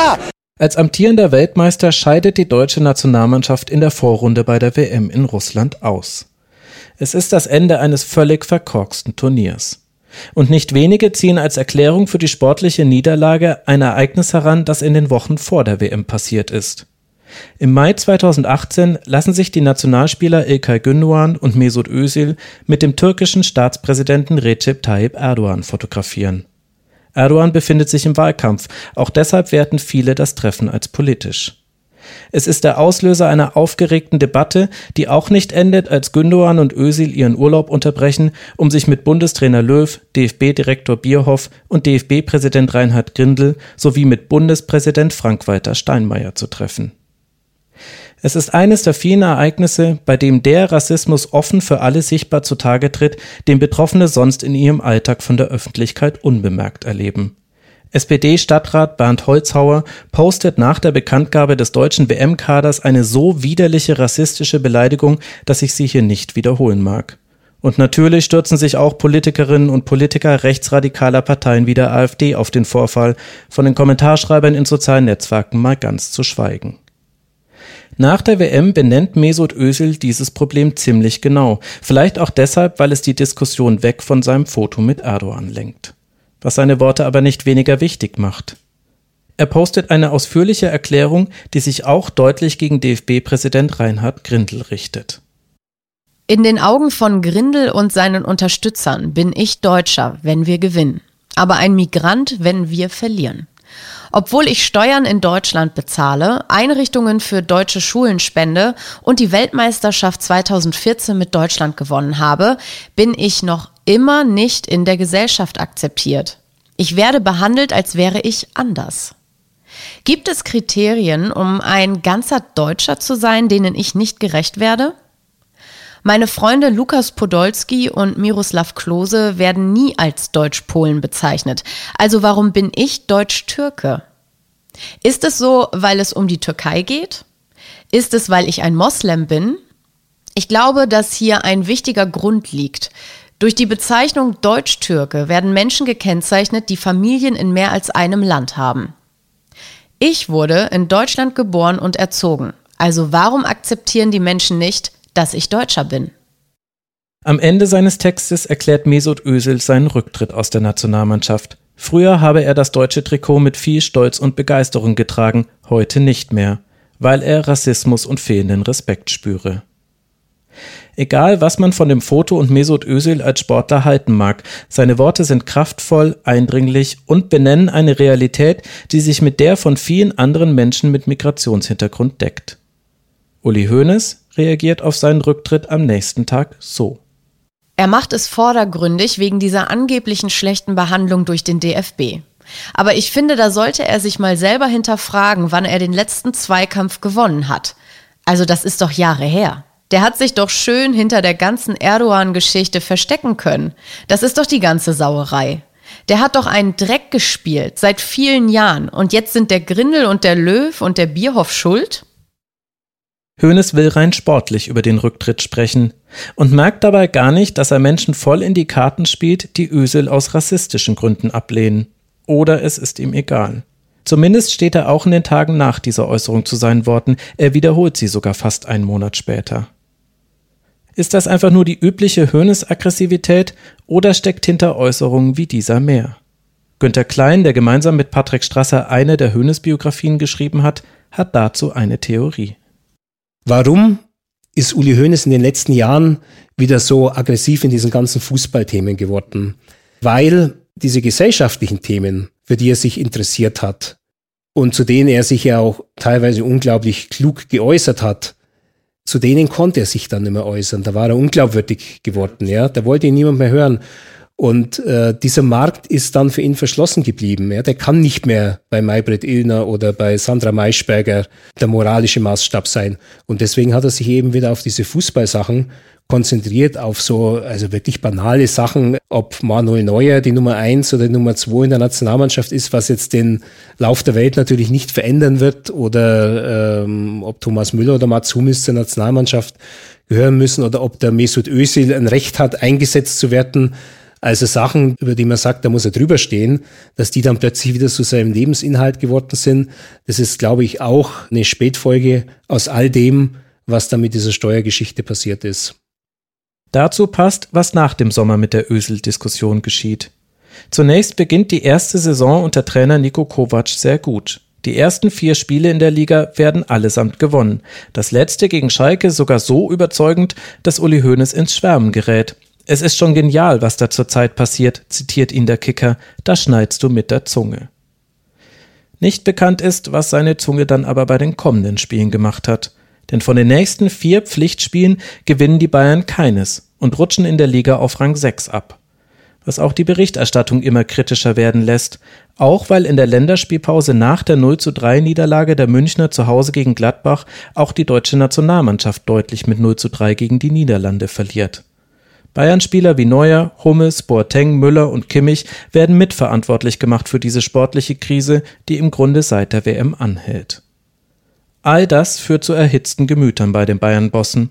Und so kommt es zu etwas, das vorher unmöglich schien, einer Pressekonferenz, die ähnlich legendär werden wird wie einst die Wutrede von Trapattoni. Am Tag vor dem Auswärtsspiel bei Wolfsburg laden Hoeneß, Rummenigge und Salihamidzic zu einer Pressekonferenz ein – Titel des Livestreams vom Verein bei YouTube Stellungnahme zu Medienberichten.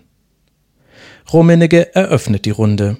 Grund für diese außergewöhnliche Konstellation auf dem Podium sei der Stil der Berichterstattung, sagt er, und greift dabei ins oberste Regal verschriftlichter Ethik. Ich möchte vielleicht in diesem Zusammenhang mal daran erinnern an Artikel 1 des Grundgesetzes. Da heißt, die Würde des Menschen ist unantastbar. Ich weiß nicht, ob der Fußball da eine Sonderrolle einnimmt oder ob für den Fußball da eine eigene Gesetzgebung von gewissen Medien zumindest sich erlaubt wird. Aber wir werden das bei Bayern München zumindest in dieser Art und Weise nicht mehr akzeptieren. Damit ist der Ton gesetzt. Rummenigge nennt einige Beispiele. Die drei sollen sich mit Hilfe eines ehemaligen Journalisten auf die PK vorbereitet haben. Es sei ein wichtiger Tag für den FC Bayern, weil man sich das ab sofort nicht mehr gefallen lassen wolle. Man habe Unterlassungserklärungen und Abmahnungen an einige Medien zustellen lassen, sagt Rummenigge. Für sein Eingangsstatement braucht er fast zehn Minuten. Und dann? Ja, dann kommt Uli Hoeneß. Er spricht freier als Rummenigge, emotionaler, so kennt man ihn ja auch merkt dabei aber nicht, wie er die Latte von Artikel 1 des Grundgesetzes selbst mehrfach reißt oder zumindest zum Wackeln bringt. Hoeneß nennt den ehemaligen technischen Direktor des FC Bayern den schlauen Herrn Reschke und echauffiert sich über einen Reporter, der den Verkauf von Außenverteidiger Juan Bernat kritisiert hat. Ich sage dir mal eins. Als wir in Sevilla gespielt haben, war er alleine dafür verantwortlich, dass wir fast ausgeschieden waren. Und an dem Tag ist entschieden worden, dass wir ihn abgeben. Weil er uns fast die ganze Champions League gekostet hat. Und da hätte ich gerne danach mal deinen Kommentar gehört, was der für einen, Deut einen Scheißdreck gespielt hat, auf Deutsch gesagt, ja? Etwas mehr als fünf Minuten später betont Hoeneß, dass sich der FC Bayern immer dadurch ausgezeichnet habe, familiär zu agieren und seinen Spielern gegenüber dankbar zu sein. Ein Journalist spricht Hoeneß und auch Rummenigge daraufhin auf ihre eigene Wortwahl an, ob sie nicht auch manchmal ähnlich respektlos agieren würden. Die beiden fragen nach einem Beispiel und das bekommen sie auch. Sie haben jetzt äh, Mesut Özil vorgeworfen, er hätte Dreck gespielt. Und ich hätte, ich hätte nicht Dreck sagen dürfen, sondern Mist. Der Reporter nennt als weiteres Beispiel, dass Hoeneß den Leverkusener Karim Bellarabi nach dessen Foul am Bayern-Spieler Rafinha als geisteskrank bezeichnet hat. Rummenigge antwortet als erstes, weshalb Hoeneß Zeit für seine Antwort hat und vielleicht auch um seinen Einwurf zu Özil zu überdenken. Als er an der Reihe ist, sagt er, das Wort geisteskrank hätte er nicht sagen sollen. Aber seine Meinung zu Özil sei eindeutig, er habe das Thema auf den Sport reduzieren wollen. Aber, so Hoeneß, er überlasse das jedem Einzelnen, das anders zu sehen, weil er ein großer Demokrat sei. Nach etwas mehr als 30 Minuten bricht Pressesprecher Dieter Niklas die Pressekonferenz ab, obwohl es noch viele Fragen aus dem Auditorium gibt. Das ginge jetzt sonst zu sehr ins Detail, sagt er. Danach verlassen Hoeneß, Rummenigge und Salihamidzic den Raum. Es würde mich wirklich interessieren, ab welchem Punkt die drei gemerkt haben, das ist jetzt nicht so gelaufen, wie wir uns das gewünscht haben. Die Tür hat sich noch nicht hinter ihnen geschlossen, da überschlagen sich schon die Reaktionen im Netz. Es regiert vor allem Häme. Auch anderswo ist das Echo kaum besser. Die Taz druckt in ihrer nächsten Ausgabe eine Bundesliga-Tabelle mit Bayern an der Spitze, noch vor den um vier Punkte besseren Dortmundern. Die Würde des FC Bayern ist unantastbar, witzet der Tagesspiegel. Im Kicker geht ein Kommentar auf die Doppelmoral der Münchner ein. Und in der Süddeutschen Zeitung verweist Christoph Knär auf einen Umstand, der die ganze PK noch unglücklicher macht. Zwar wohnt der FC Bayern nur in München und am Tegernsee, zwar sendet er seine Botschaften meist nur aus einem Provinzstüberl an der Säbener Straße 53, Dennoch bewegt er sich in einer Welt, in der Differenzierung so wichtig ist wie schon lange nicht mehr. Medien werden angegriffen und teilweise pauschal unter Lügenpresse veranschlagt. Populisten ergreifen an erschreckend vielen Orten der Welt das Wort und umso verstörender ist es, eine Art Trumpisierung des großen FC Bayern zuzusehen, dessen Beitrag zur Weltlage unter anderem darin besteht, mit polemischen Worten die Polemik der anderen zu geißeln. Denn wie schon bei der Ösel-Debatte findet auch die Grundgesetz-PK in einem gesellschaftlichen Kontext statt, von dem sie kaum zu trennen ist. Natürlich wollten Hoeneß und Co. nur für den FC Bayern sprechen. Aber ist es wirklich ratsam, in einer Zeit öffentlich mit dünnen Sachargumenten eine Medienschelte zu betreiben, in der woanders Begriffe wie System und Lügenpresse vor allem von Menschen verwendet werden, die ein Verhältnis zu Fakten haben, wie Hoeneß zu Juan Bernard? Später wird Hoeneß sagen, die Pressekonferenz würde er nicht nochmal so machen, aber im Oktober 2018 muss er mit den Reaktionen auf sie klarkommen. Wie dünn dabei seine Haut ist, bekommt auch jemand zu spüren, mit dem er sich gerade erst wieder vertragen hat. Willy Lemke. Meine Frau sagt natürlich, Willi, du hättest ihn anrufen müssen und sagen müssen, was machst du für einen Scheiß? Dann hätte er besser damit leben können, als in der Zeitung zu lesen, dass Willy Lemke diese Mist-Pressekonferenz da so kritisiert öffentlich. Aber ich finde, wir sind öffentliche Personen oder Persönlichkeiten. Und wenn einer der Bundesliga und nicht nur dem Verein so schadet, wie die, die drei, die da vorne saßen, waren ja im Prinzip nur Rummenigge und Uli. Dann muss man das auch sagen können. dann muss er auch leben können und nicht denken, jetzt breche ich alles ab. Er war ein paar Mal danach im Stadion, wollte aber offensichtlich nichts mit mir zu tun haben und ist dann irgendwo anders geblieben und nicht in unsere äh, VIP-Loge gekommen. Da war er vorher. Erstaunlich, oder? Du, ich weiß es nicht. Ich mache mir da keine Gedanken, weil es gibt wichtigere Dinge im Leben. Wir sind alt genug, finde ich, Frieden zu, zu halten. Also von mir kriegt er jetzt auch keine öffentliche Kritik mehr, auch wenn, wenn er noch so großen Mist macht. Dann sage ich, nee, Uli kann das nicht vertragen, wenn er kritisiert wird. Hermann Gerland hat mir neulich mal gesagt, der Einzige, der ihn kritisieren kann, das bin ich. Nun bin ich aber nicht äh, Hermann, sondern ich bin Willi. Und deshalb dürfen Sie nicht kritisieren. Dürf, darf ich nicht kritisieren, aber ich habe es verstanden. Was Hermann Gerland zur Grundgesetz-PK gesagt hat, weiß ich nicht. Es äußert sich aber noch jemand anderes, der Hönes gut kennt. Paul Breitner ist wenige Tage nach der Pressekonferenz im Bayerischen Rundfunk zu Gast und sagt das folgende.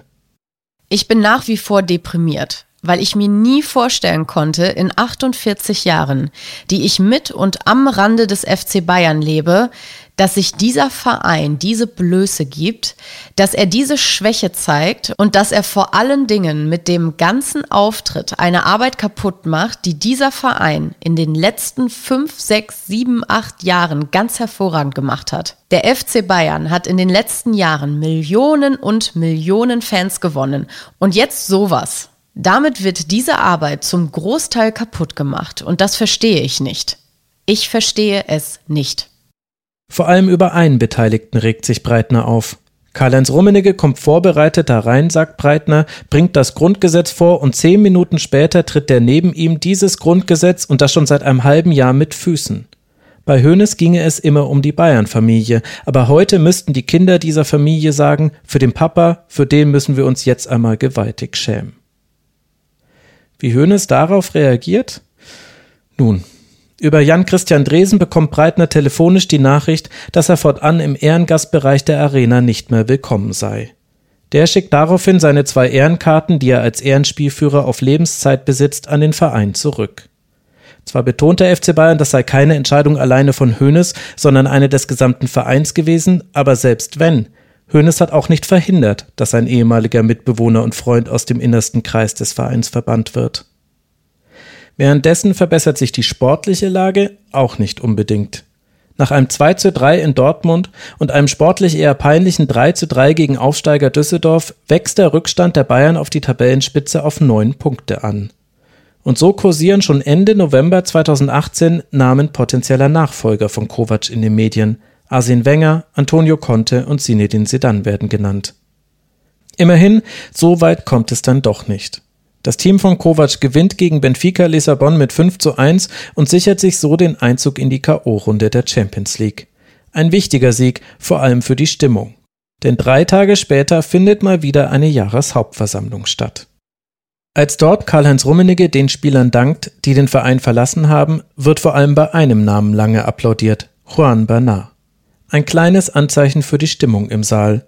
Dieses Jahr sind über 5000 Mitglieder weniger gekommen als bei der Wiederwahl von Hoeneß. Vielleicht gibt das auch den Kritikern der Vereinsführung mehr Raum. Und die äußern sich auch nonverbal. Mitten in der Halle hat jemand eine Nordkorea-Fahne aufgehängt mit der Aufschrift Not my President. Mindestens ein Mitglied will damit offenbar den FC Bayern mit einer Diktatur vergleichen. Das größte Aufsehen erregt dann aber eine Wortmeldung gegen Ende der Veranstaltung. Das Bayern-Mitglied Johannes Bachmeier betritt das Podium und hält eine rund zehnminütige Rede. Und die richtet sich an Uli Hoeneß. Warum der Aufsichtsratsvorsitzende Hoeneß sich eigentlich so viel ins Tagesgeschäft einmische, obwohl er doch laut Aktiengesetz nur eine Kontrollfunktion habe, fragt Bachmeier. Und bekommt vor allem für seinen Kommentar zur Verbannung von Paul Breitner lauten Applaus. Und ich muss schon sagen, mein, Verständnis des Vereins ist es schon, ein Ehrenspielführer ist nicht zu verbannen. Das ist nicht Ihr Stadion und der Verein ist nicht Ihr Eigentum.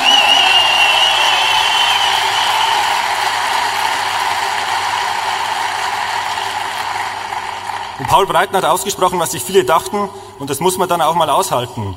Ich sage mal Meinungsfreiheit, Artikel 5 Grundgesetz.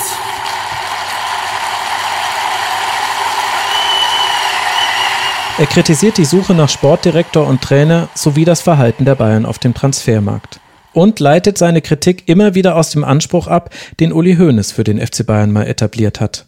Populistischer Stammtischverein hatte ich manchmal schon bei Äußerungen den Eindruck oder doch eher der Weltverein mit Herz. Wir gehen zum einen PSG übel an als Staatsverein von Katar, aber das Sponsoring aus Katar, das nehmen wir gerne an.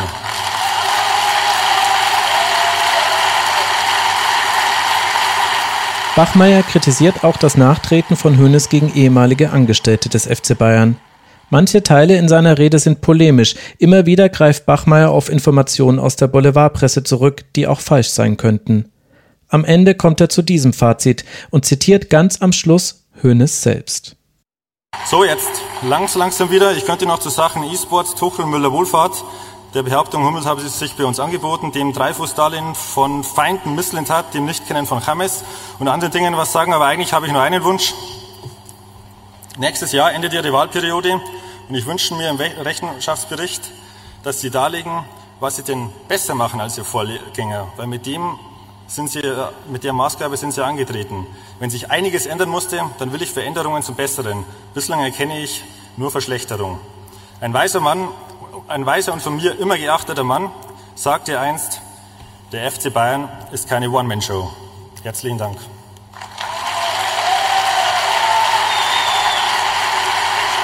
Und wie reagiert Hoeneß?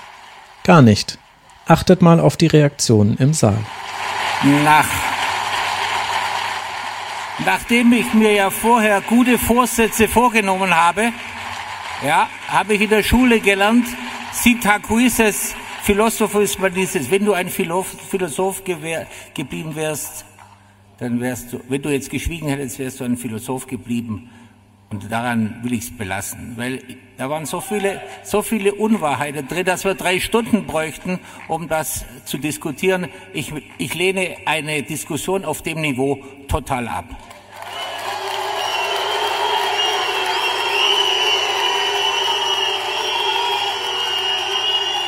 Mehr gibt es von Hönes zu diesem Frontalangriff zunächst nicht zu hören.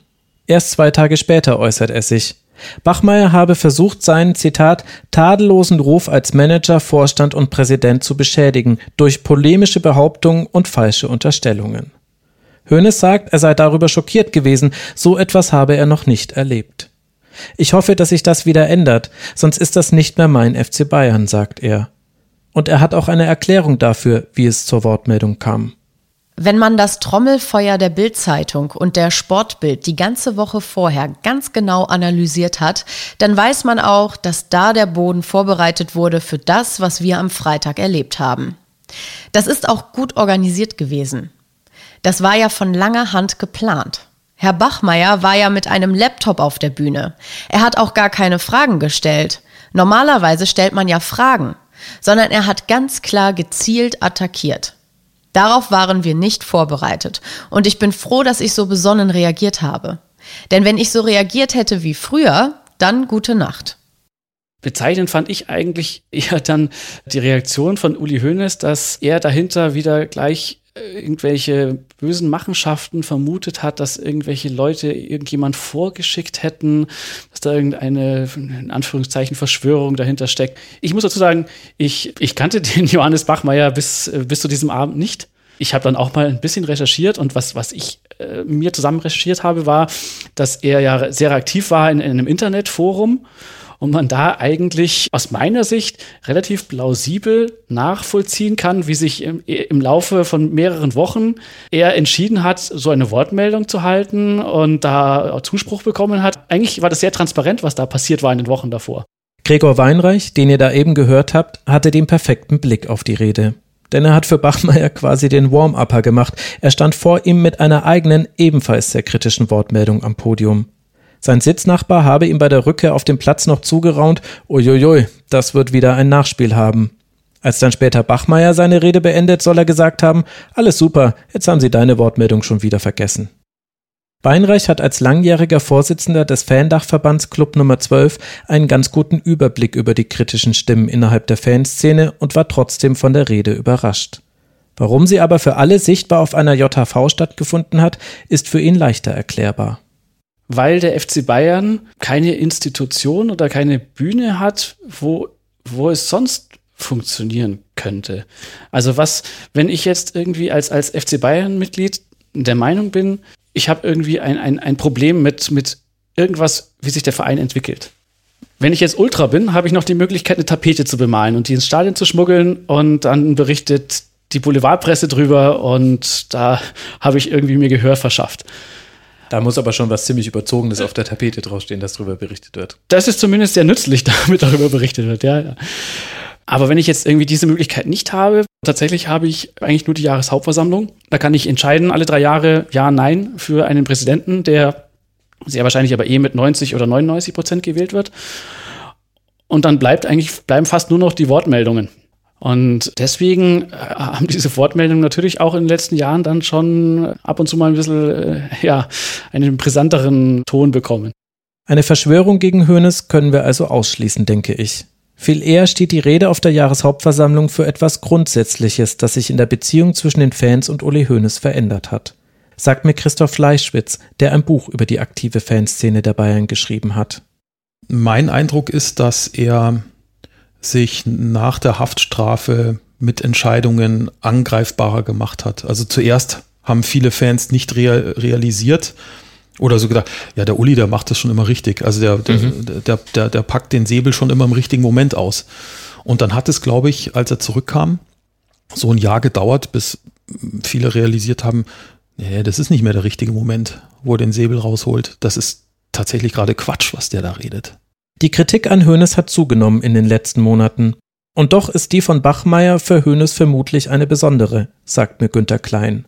Er findet ja immer eine positive Resonanzkammer vor. Also es gab immer Leute, die sagen, ich finde dich gut. Das war früher der Trainer, dann war es der Präsident vom Verein, der ihn zum Manager machte, dann sind es die Mitglieder des Vereins, dann alle Leute, die mal bei Bayern gespielt haben und so. Also wenn du so, so einen Effenberg hörst oder so, der, der würde ja den Hönes auch immer verteidigen, ja. Und, oder Lothar Matthäus, der auch Krach gehabt hat, die alle heben den ja auf ein ganz ganz hohen Schild drauf und sagen, der ist großartig. Auch in seiner Familie, es kam ja nie Widerspruch. Deswegen hat ihn ja auch diese Rede von Johannes Bachmeier so getroffen, weil jetzt plötzlich aus dem Kreis, aus dem immer nur Zustimmung kam, ja, die Kritik kam von außen, aber auf einer Jahreshauptversammlung des FC Bayern, von den Leuten, von denen er glaubt, die stehen alle auf seiner Seite, dass jetzt plötzlich einer sagt, der FC Bayern gehört nicht Ihnen, Herr Hoeneß. Das war für ihn schon was Brutales, weil er halt wirklich sich so zuständig fühlte für den Verein, dass, dass wirklich so eine Haltung entstanden ist. Es ist mein Verein. Auch deshalb ist die Rede so wichtig, weil sie zum Ende von Hoeneß beim FC Bayern gehört. Für Hoeneß war die Wortmeldung von Bachmeier ein kleiner Anstoß über seine Zukunft im Verein nachzudenken, sagt er später. Die Leute haben ja gemerkt, es klappt nicht mehr, was, was er vorhat. Und äh, Heinkes kommt nicht zurück obwohl Hoeneß das wollte. Und es war, ähm, Philipp Lahm kam nicht. Philipp Lahm kam nicht wegen Uli Hoeneß. Und das äh, hat ihn angreifbar gemacht. Das war, hat ihn in einer Form angreifbar gemacht, die nicht mal direkt, glaube ich, mit, mit der Haftstrafe oder mit seiner Verurteilung äh, oder mit seinem Rechtsbruch zu tun hat, sondern mit den Entscheidungen, die er danach getroffen hat. Und meine persönliche Überzeugung ist, dass er das gemerkt hat und deswegen aufgehört hat. Weil er ich glaube, bei der, äh, das letzte Mal bestätigt wurde er, glaube ich, mit 97,7 Prozent. Und ich glaube, ein Uli Hoeneß sagt sich, unter 90 Prozent mache ich es nicht oder unter 95. Das tue ich mir nicht an. Sportlich gesehen löst sich die Unruhe rund um die Jahreshauptversammlung weitgehend in Wohlgefallen auf. Der FC Bayern holt unter Nico Kovac trotz der zwischenzeitlich neun Punkte Rückstand auf Dortmund doch noch einmal das Double. Abgesehen vom Sportlichen gibt es aber immer wieder Gerüchte darüber, dass Hönes sein Amt als Präsident und Vorsitzender des Aufsichtsrats niederlegen würde, bis er diese Gerüchte bestätigt auf einer Pressekonferenz Ende August 2019. Herbert Heiner soll sein Nachfolger als Präsident werden, weil der aber auch mal das Angebot erhalten habe, DFB-Präsident zu werden, habe er schnell sein müssen, sagt Hönes. Er wirkt sehr zufrieden mit dieser Lösung. Heiner gilt als ein enger Freund von ihm. Er werde sich jetzt zurückziehen, nach der Wahl erstmal entspannen, dem Aufsichtsrat nur als einfaches Mitglied erhalten bleiben, um seine Nachfolger nicht einzuschränken. Vor allem seine Frau habe bis zuletzt nicht dran geglaubt, dass er das wirklich durchziehen würde mit dem Rücktritt, sagt Hönes. 40 Minuten lang ist die Pressekonferenz, fast die ganze Zeit über wirkt er entspannt und locker. Es gibt aber Formulierungen und Zwischentöne, die ich interessant finde. Hönes habe einen jungen Nachfolger als Präsidenten haben wollen, sagt er. Der ehemalige Chef von Adidas, Herbert Heiner, ist zum Zeitpunkt der Bekanntgabe 65 Jahre alt. Hönes selbst macht einen Witz darüber. Das gelte nach, Zitat, heutiger Genetik ja noch als jung. Und als ein Journalist danach fragt, wie denn die ebenfalls verkündete Entscheidung abgelaufen sei, dass Oliver Kahn Nachfolger von Karl-Heinz Rummenigge werden würde, ob Rummenigge da involviert gewesen sei, da schießt ihn Hönes verbal an. Das sei aber eine sehr forsche Frage und im Vergleich zu den anderen Aufsichtsräten sei Hoeneß nur ein ganz kleines Licht. Ein anderer fragt ihn danach, ob er sich in Zukunft weniger ins Sportliche einmischen würde. Hoeneß antwortet, er habe sich doch sowieso immer nur dann eingebracht, wenn er gefragt worden sei. Und im letzten halben Jahr habe es fast gar keine Presseerklärung gegeben, Zitat, weil es zunehmend schwieriger wird, Presseerklärungen abzugeben, ohne anschließend eine Woche Ärger zu haben.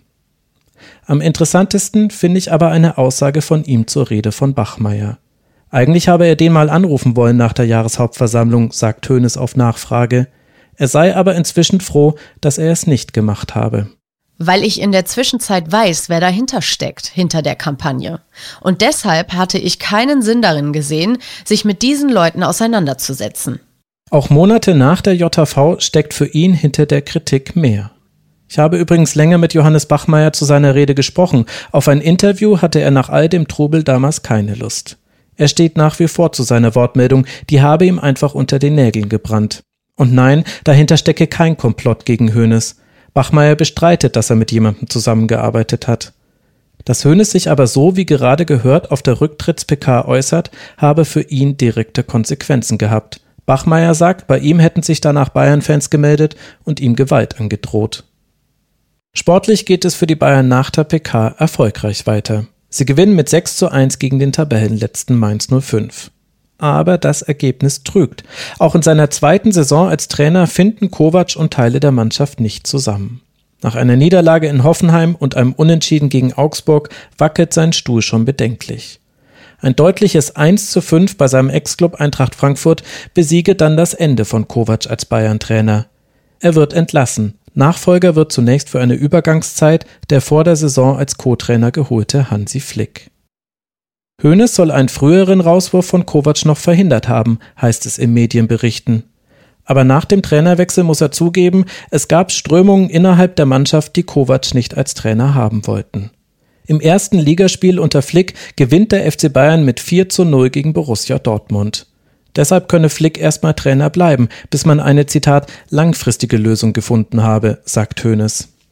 Wie wir alle wissen, ist diese Lösung Flick selbst und am Ende der durch Corona zwischenzeitlich unterbrochenen Saison haben die Bayern alle Titel gewonnen, die eine deutsche Vereinsmannschaft gewinnen kann. Die Meisterschaft, den DFB-Pokal, die Champions League, den DFL Supercup, den UEFA Supercup sowie die Club WM. Im November 2019 ist daran aber noch nicht zu denken. Erstmal dominiert ein anderer die Schlagzeilen. Denn am 15. November hält Uli Hoeneß seine letzte Rede als Präsident des FC Bayern. Liebe Mitglieder, zunächst einmal möchte ich mich bei unserer Mannschaft und den Trainern bedanken, dass sie am letzten Wochenende die Tür geöffnet haben für eine fantastische Jahreshauptversammlung.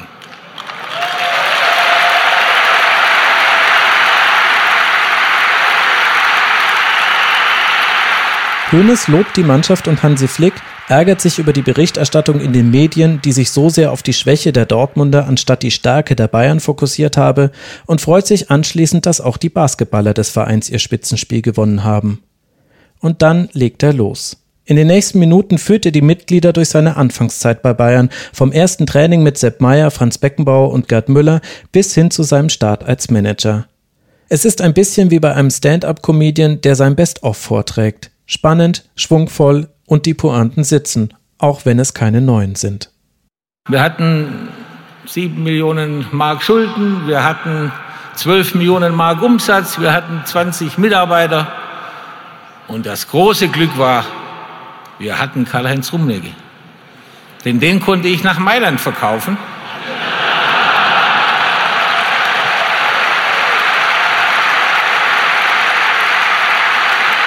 Noch einmal erzählt Hoeneß, wie dieser Verkauf die Bayern saniert hat. Doch bevor er die Zahlen nennt, mit denen der Erfolg seiner Zeit bei Bayern messbar wird, macht er einen Einschub. Alles, was ich jetzt sage, möchte ich nicht sagen, dass ich das bin. Das waren wir. Es waren viele Leute beteiligt. Sie haben sicherlich, können Sie da nachher mal sehen, wir hatten zu dem Zeitpunkt 6.800 Mitglieder. Wir haben heute 293.000 Mitglieder. Von diesen Zahlen nennt Hoeneß noch so einige erklärt, wie er das Merchandising eingeführt und wie Klinsmann die Trikotverkäufe angekurbelt hat. Spricht vom Stadionbau, der es Bayern ermöglichen würde, Zitat, wie die Made im Speck zu leben und lobt die Zusammenstellung des aktuellen Kaders gerade im Vergleich mit verschuldeten Konkurrenten. Hoeneß erklärt noch einmal, für wie wichtig er eine geregelte Nachfolge hält und warum ihn dieses Thema so beschäftigt. Er bezeichnet die Lösung mit Heiner und Kahn als Nachfolger für ihn und Rummenigge als was ganz Besonderes und wunderbar. Und dann schwört er die Mitglieder ein. Für mich ist das der Kern seiner Rede, das, was ihm am wichtigsten ist. Denn eines muss ich euch sagen. Die Gegner sitzen draußen. Die dürfen nicht zu Hause sein. Ihr müsst ein starkes Team bilden. Ihr müsst stark sein. Ihr müsst untereinander euch unterstützen. Dann kann den FC Bayern fast in Deutschland sowieso nicht, aber international auch wenige Vereine schlagen.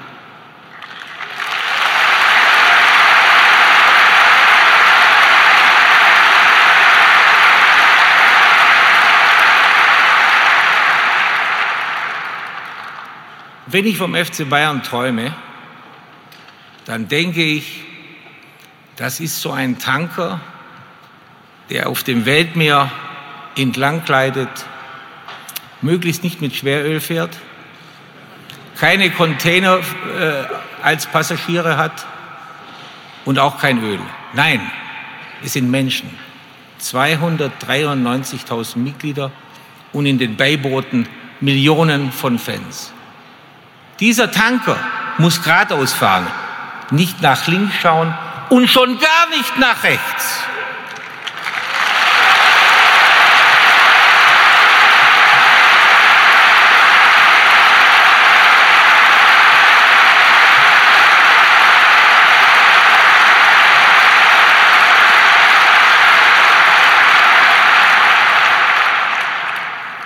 Dann können wir alle stolz auf diesen Verein sein. Dieser Verein soll immer den Menschen in den Mittelpunkt stellen. Ich habe 61 Titel gewonnen und ich weiß nicht, ob es immer wichtig ist, für einen Titel eine Mannschaft, einen Trainer und Menschen zu opfern. Weil wenn man so stark ist wie wir, wird das immer wieder kommen. Der Verein muss sozial sein. Der Verein muss selbstbewusst sein, nicht arrogant.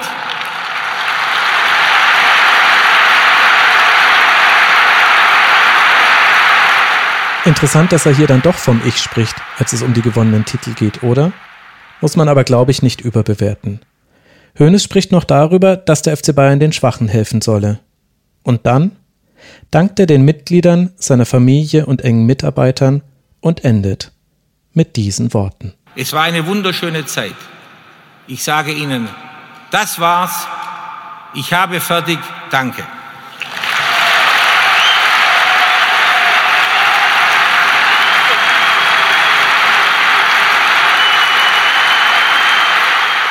Abschließende Frage stelle ich allen meinen Gästen. Beschreiben Sie mir bitte Uli Hoeneß in drei Begriffen. Total ehrgeizig, mit fast allen Mitteln seine Ziele durchsetzend und sozial, mit sozialem Herzen. Visionär, Macher und Menschenfreund. Warmherzig, direkt, großzügig. Ein großer Mensch. Mit drei Begriffen kann man Uli Hoeneß nicht beschreiben. Und Uli Hoeneß bräuchte auch mal so äh, eine Statue in München, am besten eine Lanzarena draußen wie Monaco Franzi oder sowas. ja. oder, Valle, oder Valentin, ja. Wenn man Uli Hoeneß sagt, an Uli Hoeneß verbindet man München, ja. verbindet man Bayern. Talentiert, ehrgeizig, konsequent. Äh, drei Worte. Also Uli Hoeneß ist äh, durchsetzungsfähig, war ein großartiger Spieler und seine Waffe ist der Säbel. Überragend ist nicht gut genug für ihn. Er ist auf ewig für mich die Nummer eins. Das wird doch keiner mehr wiederholen können. Nicht in Deutschland, auch nicht im Ausland, diese Bilanz. Lokomotive des deutschen Fußballs, Führer der Abteilung Attacke und ein unheimlich großes soziales Engagement. Ja, hart. Herzlich. Hervorragend. Ich habe dreimal Herz genommen. Hart. Hart, herzlich, hervorragend. Schwabe, guter Fußballspieler, guter Manager. Äh, ja, was soll man sagen? Lockig, blond und unheimlich schnell, ja. ja.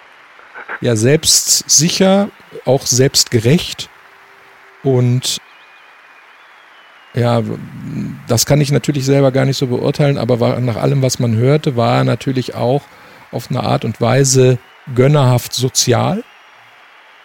Und nach dem Prozess ja, vielleicht ein bisschen demütiger. Erfolgreich, souverän, selbstbewusst. Uli ist ein Erfolgsmensch, aber immer im Vordergrund das Menschliche, immer korrekt und ehrlich. Eine ehrliche Haut.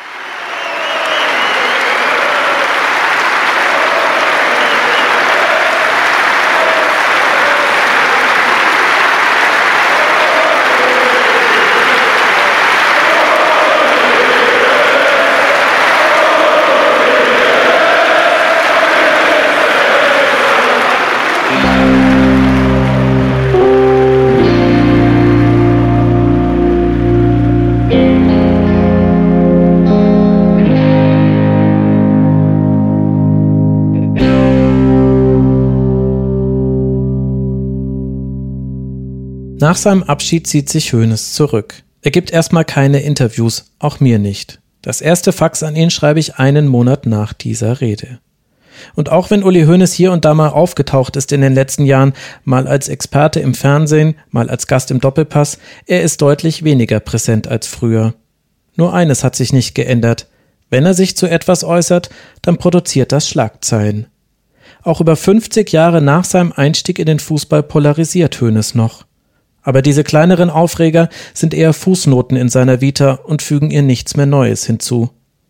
womit wir also angekommen sind im Hier und Jetzt. Wo eine Frage auf mich wartet, die drei Jahre alt ist. Wie sieht sie denn nun aus, die Welt von Uli Hoeneß? Ich glaube, sie fußt auf drei Säulen. Die erste ist der Wettkampf. Egal mit wem ich gesprochen habe, ob mit Jugendfreunden aus Ulm, Dauerrivalen oder Mitspielern, niemand kam um eine Beschreibung von Uli Hoeneß herum, ohne ein Wort in den Mund zu nehmen. Ehrgeiz. Es ist diese Eigenschaft, die sein öffentliches Bild dominiert und das durchgehend von seiner Jugend bis heute. Ich glaube, sein Ehrgeiz ist dabei mehr als nur Antrieb. Ich glaube, er hat seinen Blick auf die Welt geformt. Für Uli Hoeneß ist es wichtig, der Beste zu sein. Und zwar nicht nur im Sport, der ihn reich und bekannt gemacht hat, sondern in allen Belangen. Beim Sanieren der finanziell angeschlagenen Schulzeitung genauso wie bei der Vermarktung der eigenen Person als Spieler. Er war der Alleskönner. Als Schwabe sehe ich da diese typisch schwäbische Rechthaberei. Ich mache alles richtig und da ist auch sehr viel Provinzielles drin. Er ist immer ein Mann der Provinz geblieben. Er wurde nie ein Weltmann, wie vielleicht Herr Beckenbauer, der viel nonchalanter war und großzügig in seiner ganzen Art, in seiner Weltsicht aber aus seinem dem unglaublichen Fleiß, den er gezeigt hat über die ganzen Jahre, auch sein Geschick, seine Nase, sein Spürsinn für gute Geschäfte, um den Fußball weiterzubringen, das ist alles unbestritten, finde ich. Da ist er eine einmalige Figur im deutschen Fußball. Sagt Peter Bietzer, der Hönes als Journalist schon seit dessen Jugendtagen begleitet. Kein Wunder, dass er als Spieler und Manager das Leistungsprinzip für sich selbst in seinen Verträgen geltend gemacht hat. Es ist die Ordnung, nach der die Welt von Uli Hoeneß funktioniert. Wer seine Leistung nicht bringt, gehört nicht in diese Welt. Damit erklärt sich meiner Meinung nach nicht nur die Härte gegen sich selbst, die Hoeneß vor allem in seiner Zeit als Spieler gezeigt hat, sondern auch die gegenüber anderen. Zumindest von außen sieht es so aus, als sei er immer dann gnadenlos gegenüber Spielern, Trainern und anderen Angestellten des FC Bayern gewesen, wenn sie in seinen Augen ihre Leistung nicht erbracht haben. Wobei er durchaus in der Lage war zu differenzieren zwischen dem blanken Ergebnis und dem Aufwand, der betrieben wurde, um es zu erreichen. Wenn Ehrgeiz dominiert, wird alles zum Wettkampf. In der Unterhaltungsindustrie Fußball ging es dabei für Hönes immer schon auch um die Aufmerksamkeit neben dem Feld. Der ist ja nicht im diplomatischen Dienst groß geworden, sondern in Ulm mit einem doch ja, handfesten Elternhaus und das drückt sich dann auch immer aus, wenn man kontroverse oder unterschiedliche Dinge, Dinge unterschiedlich betrachtet, dann neigt er mehr, sage ich mal, zum Säbel als zum Florett. Und wenn es ihn dann packt, äh, dann teilt er natürlich auch hart aus. Aber wenn man ihm dann persönlich begegnet, dann kommt er doch mit lachendem Gesicht auf einen zu und das Ganze hat nicht die Qualität des geschriebenen Wortes. Was Heribert Bruchhagen hier beschreibt, haben mir auch viele andere Gesprächspartner berichtet. Für Hönes sind auch öffentliche Auseinandersetzungen ein Wettbewerb. Peter Bietzer hat mir dazu einen tollen Satz gesagt. Es ist einer der Zirkusdirektoren der Neuzeit. Und wie im Zirkus ist für Hönes jede Aufführung wichtig. Auch daher kommt meiner Meinung nach so manche Drüberformulierung oder ungerechtfertigte Kritik. Uli Hoeneß passt dabei perfekt in die Öffentlichkeit, besser als viele andere. Das ist auch Andreas Barnard aufgefallen, der ihn ein Jahr lang begleitet hat. Der ist so ein unglaublicher Virtuose darin, äh, zu, auch zu, einfach zu performen. Ja? Ich habe das ja oft gesehen, also ich war wahrscheinlich, keine Ahnung, zehnmal dabei bei irgendwelchen Vorträgen, die er gemacht hat in unterschiedlichen Settings, also vor Wirtschaftsleuten, vor Unileuten, vor, vor Sozialinstitutionen. Ähm, und der hat nie auch nur ein, ein kleines, äh, also er hat kein Manuskript und er hat nicht mal so Karteikarten. Der redet dann 60 Minuten oder so und alles kommt aus dem Gedächtnis. Und alles, also das ist schon nah an der Genialität weil jeder weiß ja, wie, wie er spricht. Ne? Der, der, der, der stottert ja nicht, der stockt nicht, der wiederholt sich nicht, äh, der erweckt auch nicht den Eindruck, als ob er irgendwas zum zehnten Mal runterrattert. Das wirkt immer wieder wie gerade ähm, erdacht, wie gerade erfühlt. Genauso wie auch was, was du gesagt hast, diese, ähm, diese unglaubliche instinktive Begabung zu spüren, wie ein Saal jetzt behandelt werden will. Will er jetzt gerade Besinnlichkeit, will er jetzt gerade Euphorie, will er jetzt gerade Gepolter. Das spürt er. Und ich meine, das ist ja immer so. Äh, jemand, der so erfolgreich und so prominent geworden ist, das gilt für alle Menschen auf diesem äh, Level, ist es nicht aus Zufall geworden. Ne? Also die, äh, die Begabungen, das ist schon immens, aber ähm, klar, sehr, sehr, sehr vielschichtig und, und schillernd. Egal ob in der großen Ära der Printzeitung oder in Zeiten von Social Media, Hoeneß weckt immer Interesse. Weil er meiner Meinung nach in seiner öffentlichen Person zwei wesentliche Entwicklungen in unserer Kommunikation vorweggenommen hat. Hoeneß hat schon polarisiert, als es noch keine Like-Buttons und Shitstorms gab. Und er lebt, wie wir alle heute leben, zumindest ein bisschen. Alles ist Performance, zumindest in der Darstellung nach außen. Wenn wir vor dem Instagram-Posting den Teller nochmal drehen, damit auf dem Foto die Nachspeise auch wirklich perfekt aussieht, ist das in seinem Zielen auf Performance nicht anders, als wenn Hoeneß zum hundertsten Mal eine Anekdote so erzählt, als habe er sie gerade erlebt. Er leidet nicht an Wiederholbarkeit.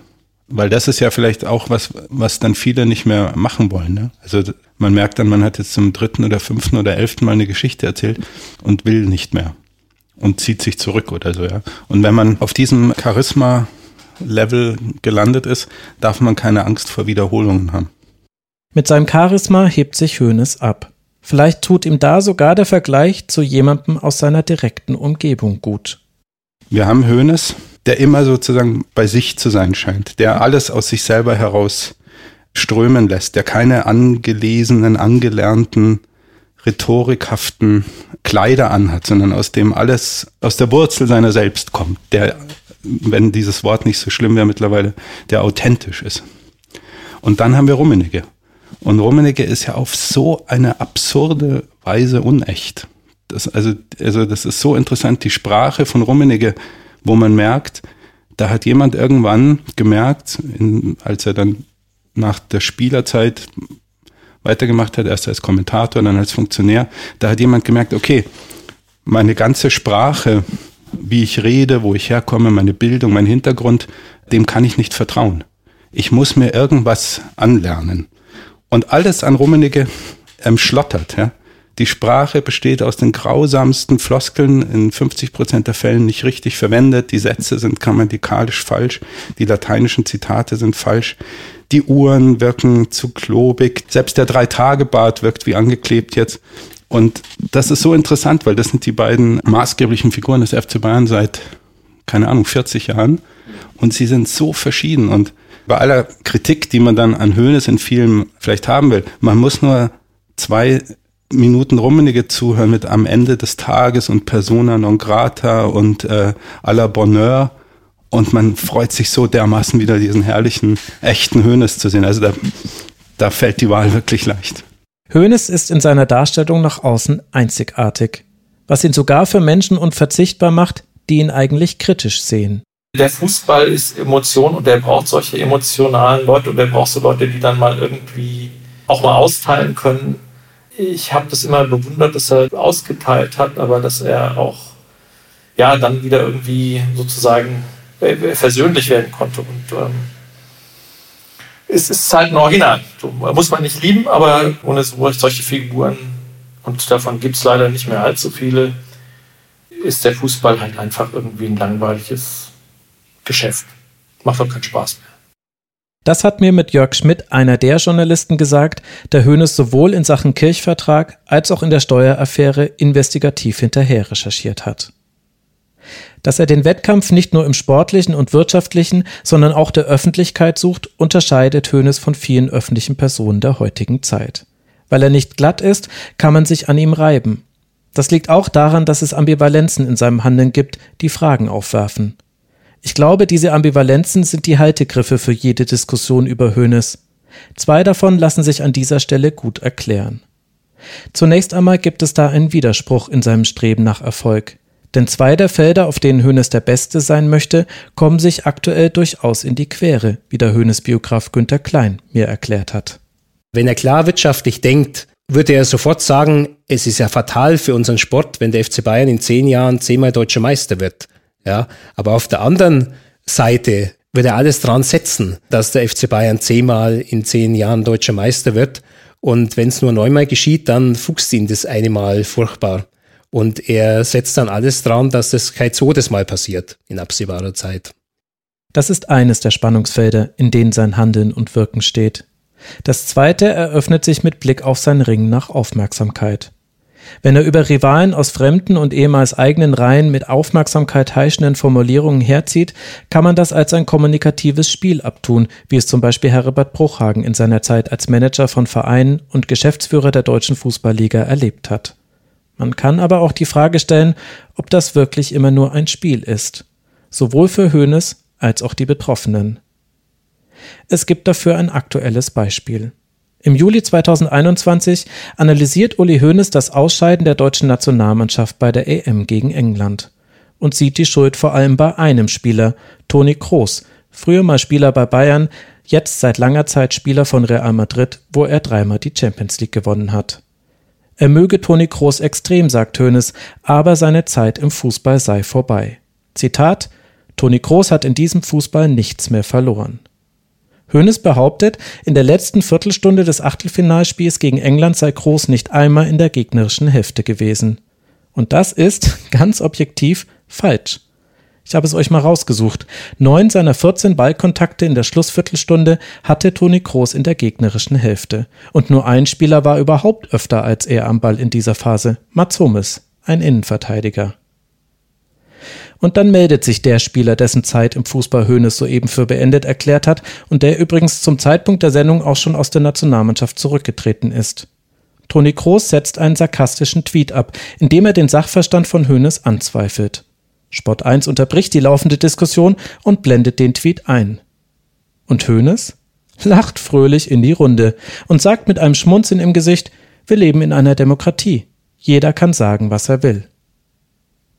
Ja, aber muss man denn auch alles sagen, was man will?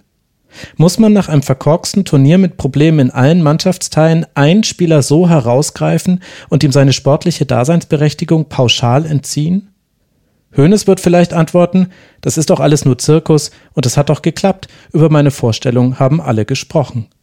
Sachlicher geworden ist die Debatte dadurch aber sicherlich nicht. Und ironischerweise befeuert Hoeneß damit einen Trend, den er selbst an anderer Stelle oft genug verurteilt, wie unsachlich und niveaulos über Fußball gesprochen wird. Die Großkritik wird hängen bleiben, aber gar nicht so sehr an Uli Hoeneß, bei dem so etwas ja häufiger vorkommt, sondern an Toni Kroos. Und das ist für sich genommen ja schon bezeichnend.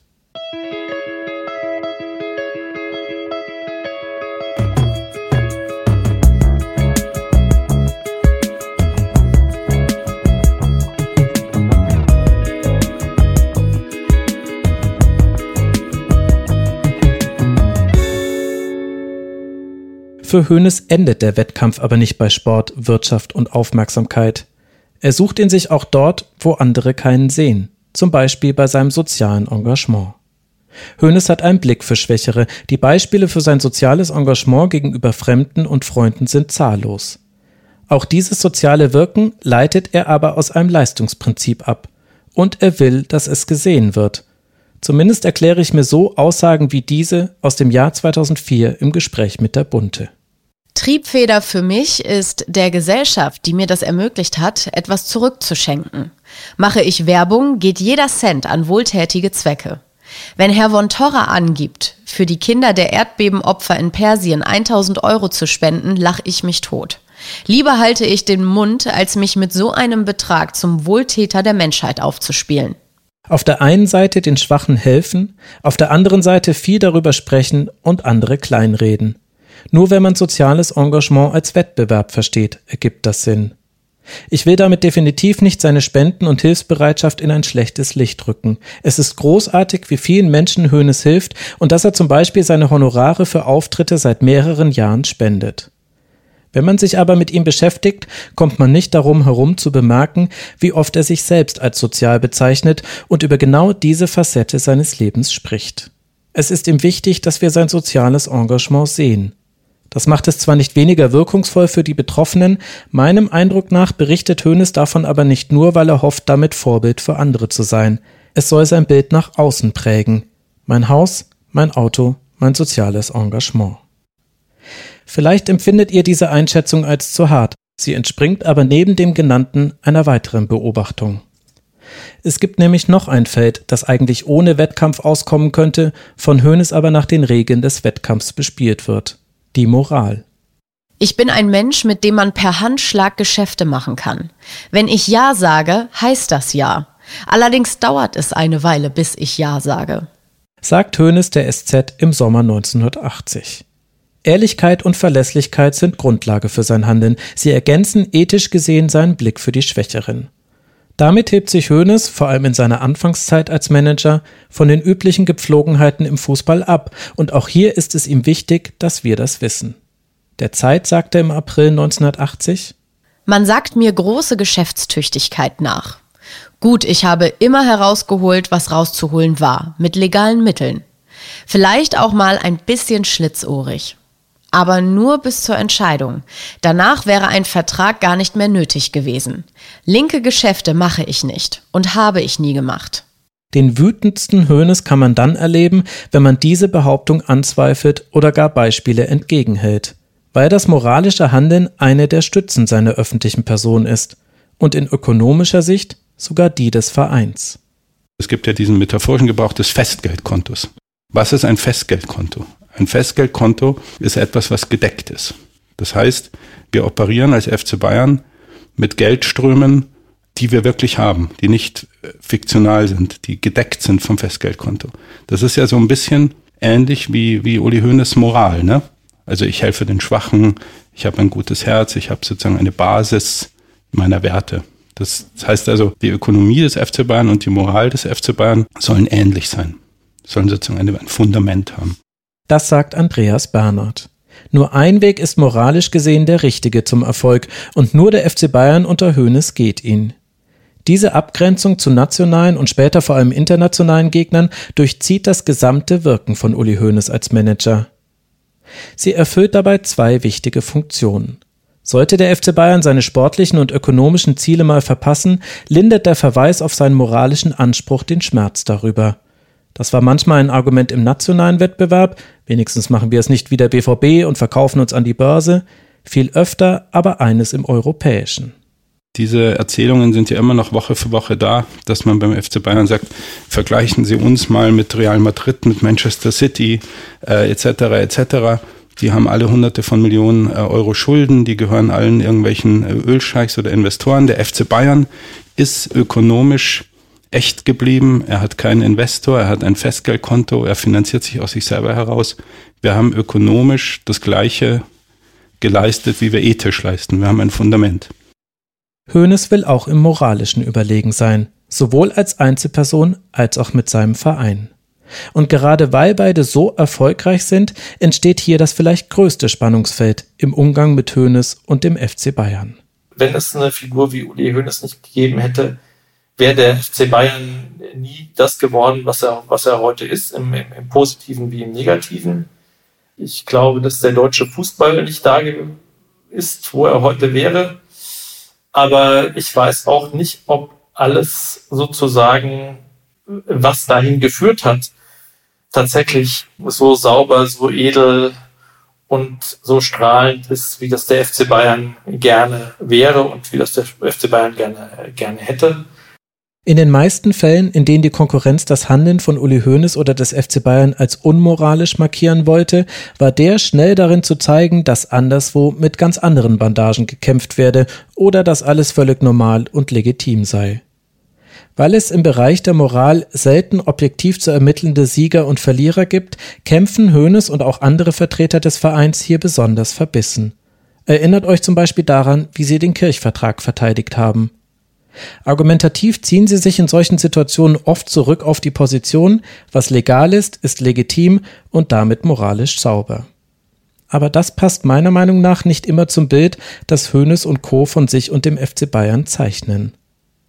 Ich glaube, es war im Jahr 2003 kein Zufall oder Ablenkungsmanöver, dass es nicht die zu vernachlässigende Geldstrafe war, die den FC Bayern damals zum Austritt aus allen Gremien der DFL gebracht hat, sondern eine Formulierung in der Pressemitteilung der DFL zum Sachverhalt. Wisst ihr noch, was dort stand? Genau.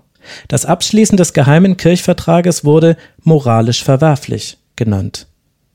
Anspruch und Wirklichkeit. Im Bereich der Moral klaffen sie je nach Interpretation sowohl bei Uli Hoeneß als auch beim FC Bayern am weitesten auseinander. Natürlich gibt es auch die ganz andere Geschichte. Weil erstens kann man sagen, Uli Hoeneß hat sozusagen in seinem Privatgebaren das alles aufs Krasseste gebrochen. Und es gibt, aber da sind wir jetzt im investigativen Bereich und das ist 0,0 mein Genre und ich kann gar nichts dazu sagen. Es gibt im investigativen Bereich ja immer noch diese Restspuren, ob Uli Hoeneß mit diesen Transaktionen nicht auch verwoben war. Ne? Aber so könnte man vielleicht den FC Bayern beschreiben und Uli Hoeneß beschreiben. FC Bayern und Uli Hoeneß inszenieren sich sowohl im ethischen als auch im ökonomischen als ein Gebilde, das sozusagen ein Fundament hat, das gedeckt ist, in dem sozusagen die Dinge stimmen, die geordnet sind. Und gleichzeitig hat man immer das Gefühl, die operieren in beiden an, an der Kante. Und es bleibt irgendwie offen, was stimmt. Und deswegen reden wir nach Jahrzehnten auch immer noch darüber, weil es bleibt interessant und man möchte sich dazu austauschen.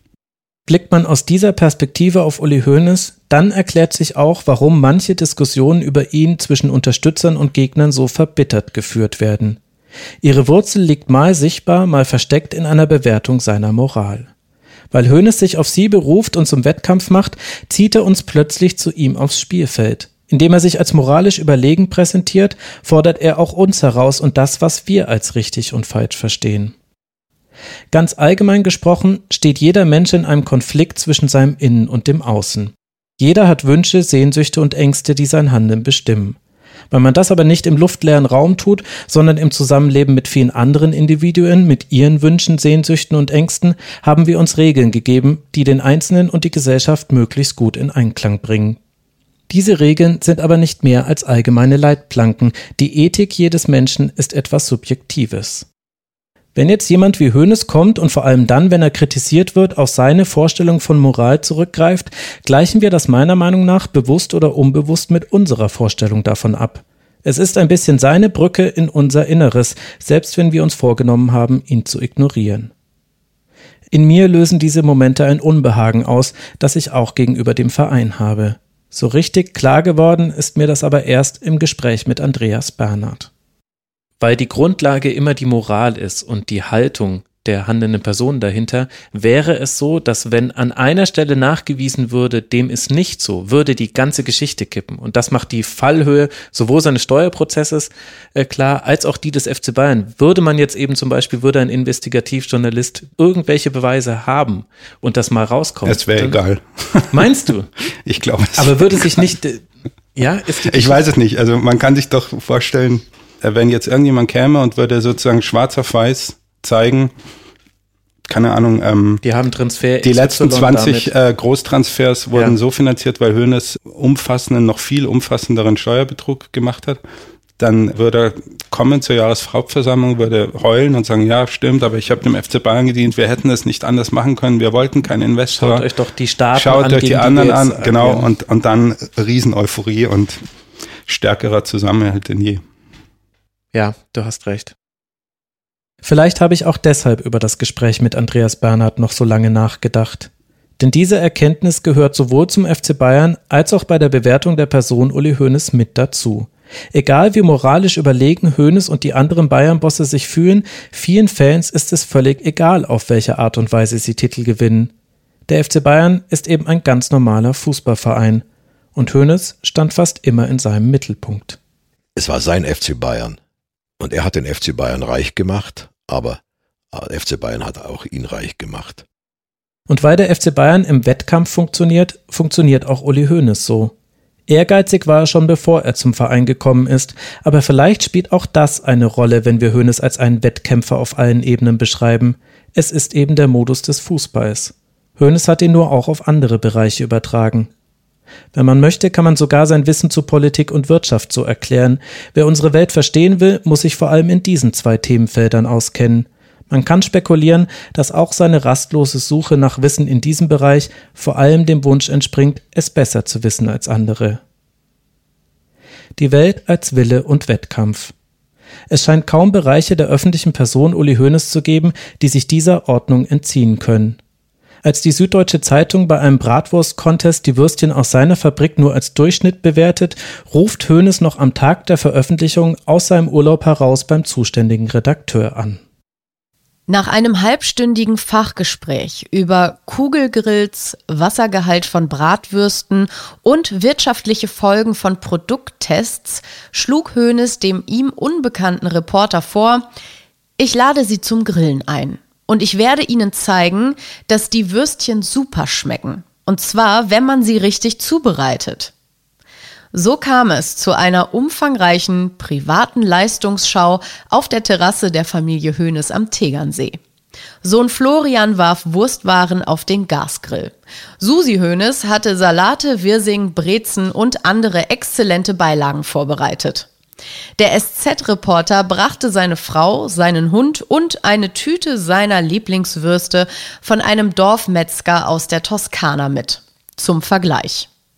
Nachdem der Wurstfrieden geschlossen war, entwickelte sich ein harmonischer Abend mit ernsthaften Gesprächen.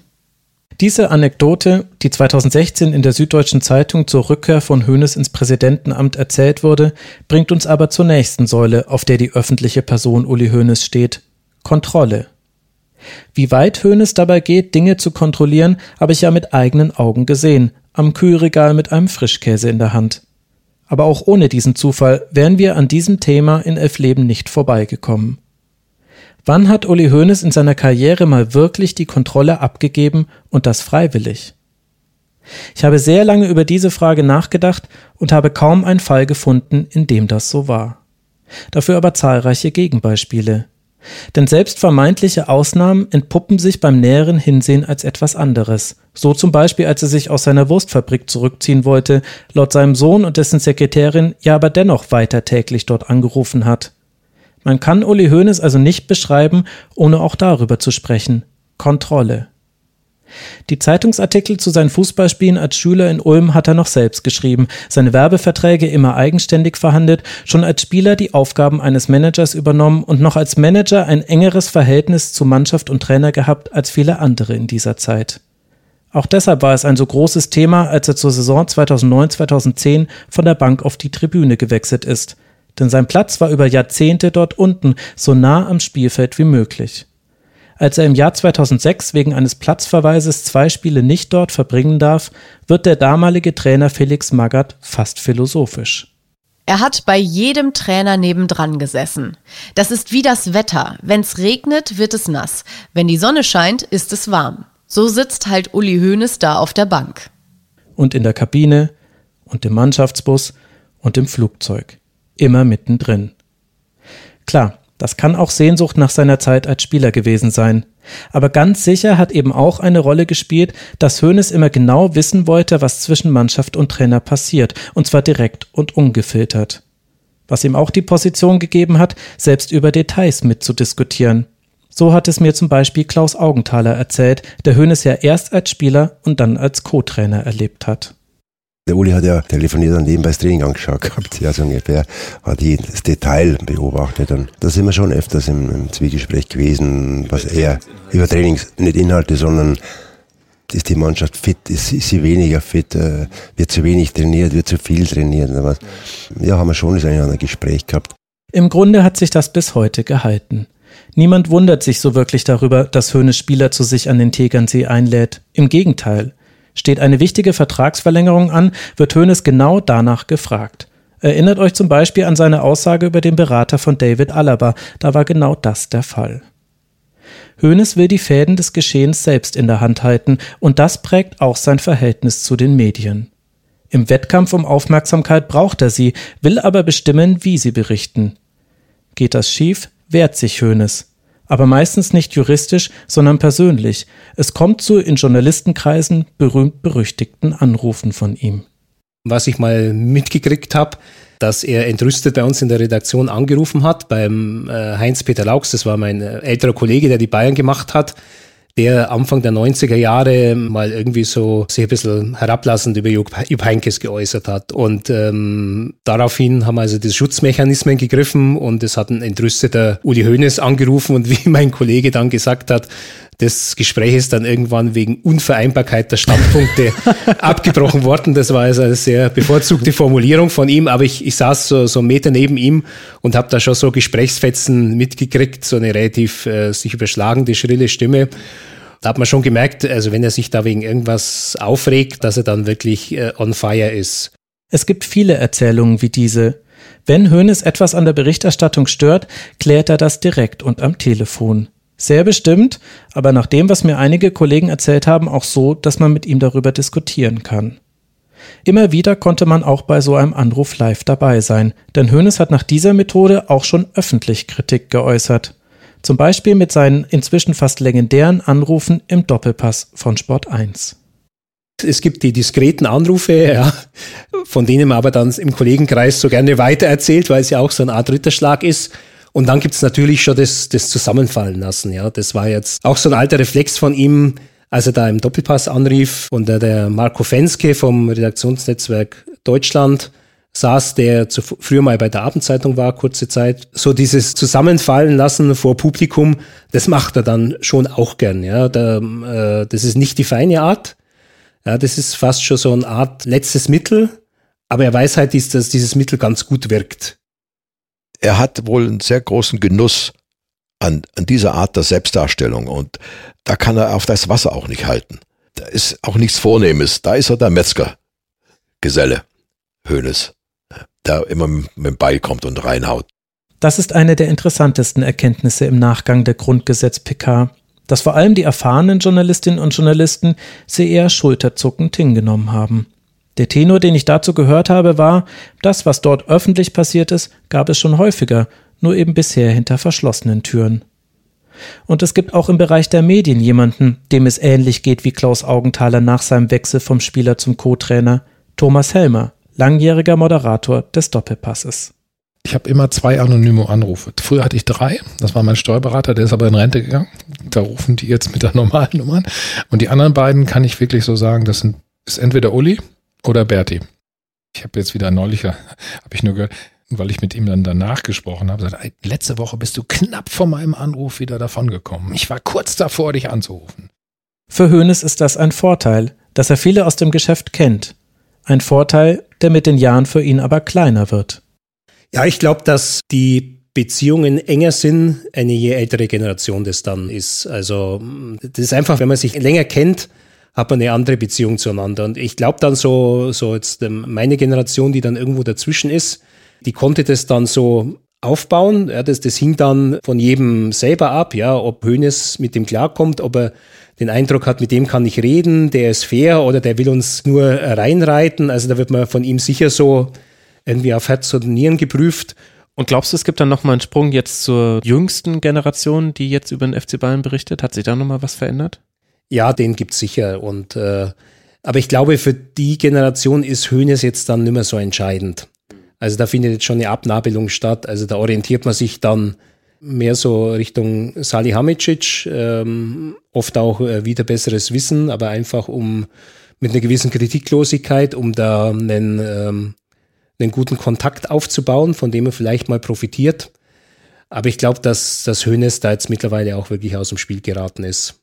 Und er sich dann halt auch schwer tut, wenn jetzt dann jemand vor ihm steht, der vielleicht 25 ist. Oder 36 und dich per Fax um ein Interview für einen Podcast bittet womit wir bei einem großen Spannungsfeld angelangt sind. Denn vielleicht ist es euch vorhin schon aufgefallen, einen Bereich gibt es ja doch, in dem Hönes freiwillig und wirklich die Kontrolle abgegeben hat. Alles, was mit Internet und Handys zu tun hat. Als wir die Handys bekommen haben, hat Uli Hoeneß immer seine Mailbox angekommen. Ja, alle Leute haben immer auf die Mailbox geschaut. Bloß Uli Hoeneß hat nie in seinem Leben eine Mailbox abgehört. Ja, und wenn wir unterwegs gewesen sind, kam er immer mehr zu mir her, sagt, da hat mir das Handy gegeben und sagt, du lösche mal meine Mailbox wieder, ja. Das musste man damals so Nachricht für Nachricht löschen. Dann habe ich mich 20 Minuten hingesetzt, habe gehört, der hat angerufen, habe aber die Nachricht gar nicht angehört, sondern einfach auf Löschtaste gegeben und die nächste Nachricht. Das hat immer so Viertelstunde, 20 Minuten gedauert und dann war bei Uli alles okay. Und dann sage ich, ja, schalte doch mal deine Mailbox aus. Ja, nee, da habe ich viel mehr Ruhe, wenn die Leute das Gefühl haben, sie haben mich erreicht und mir was draufgesprochen. Das war nicht so sein Ding.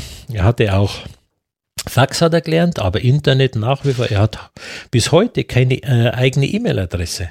Wird Hoeneß nach seiner Aversion gegen Computer und Smartphones gefragt, ist seine Antwort interessanterweise eine, die mit Kontrolle zu tun hat.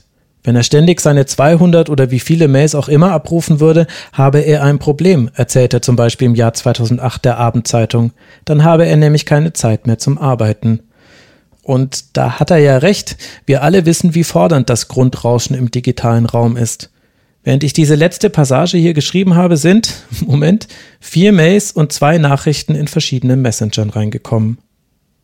Aber ist es nicht komisch, dass jemand, der oft so fortschrittlich gedacht hat, sich in diesem Bereich so kategorisch verwehrt? Kann mir das mal jemand erklären? Nein, das kann ich dir nicht erklären, ehrlich gesagt. Ich glaube, es ist einfach, es ist Protest, oder? Ich weiß es nicht. äh, nee, ich muss auch so lachen. Der sagte neulich, hat Uli mir neulich auch mal erzählt, oder vor einiger Zeit, oder, du, Susi hat ja ihr Laptop und so weiter und so fort, also seine Frau natürlich. Und ich nicht. Ich schreibe auch keine SMS, ne? Weißt du ja, glaube ich auch, ne? Oder kein, nee, kein WhatsApp, der macht es nicht. Vielleicht ist es wirklich so eine Art privater Protest.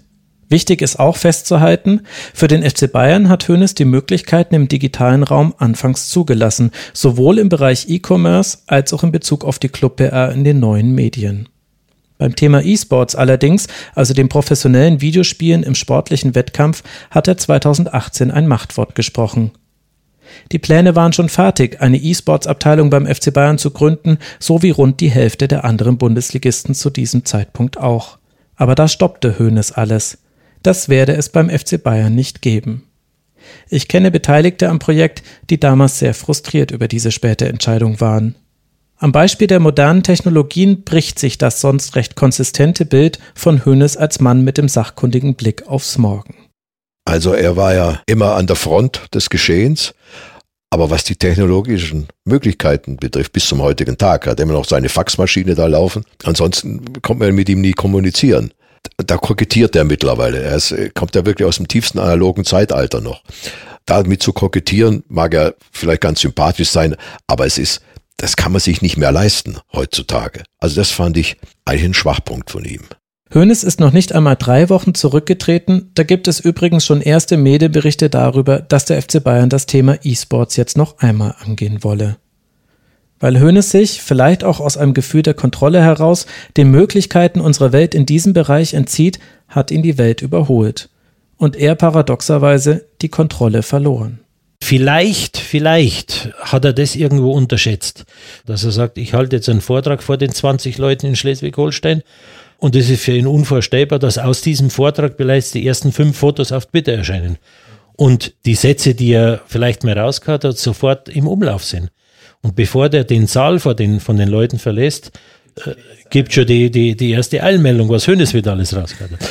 Das ist irgendwo die Schwierigkeit geworden. Und so ist in einem der wichtigsten Bereiche unserer Welt Hönes ein Mann des Gestern. Er lebt damit in seiner eigenen Welt, vielleicht sogar einer ruhigeren, schöneren, aber eben nicht mehr in der von uns. Was ich für uns alle so selbstbewusst behaupten kann, weil ihr es ja zumindest schon mal geschafft habt, diesen Podcast hier anzumachen.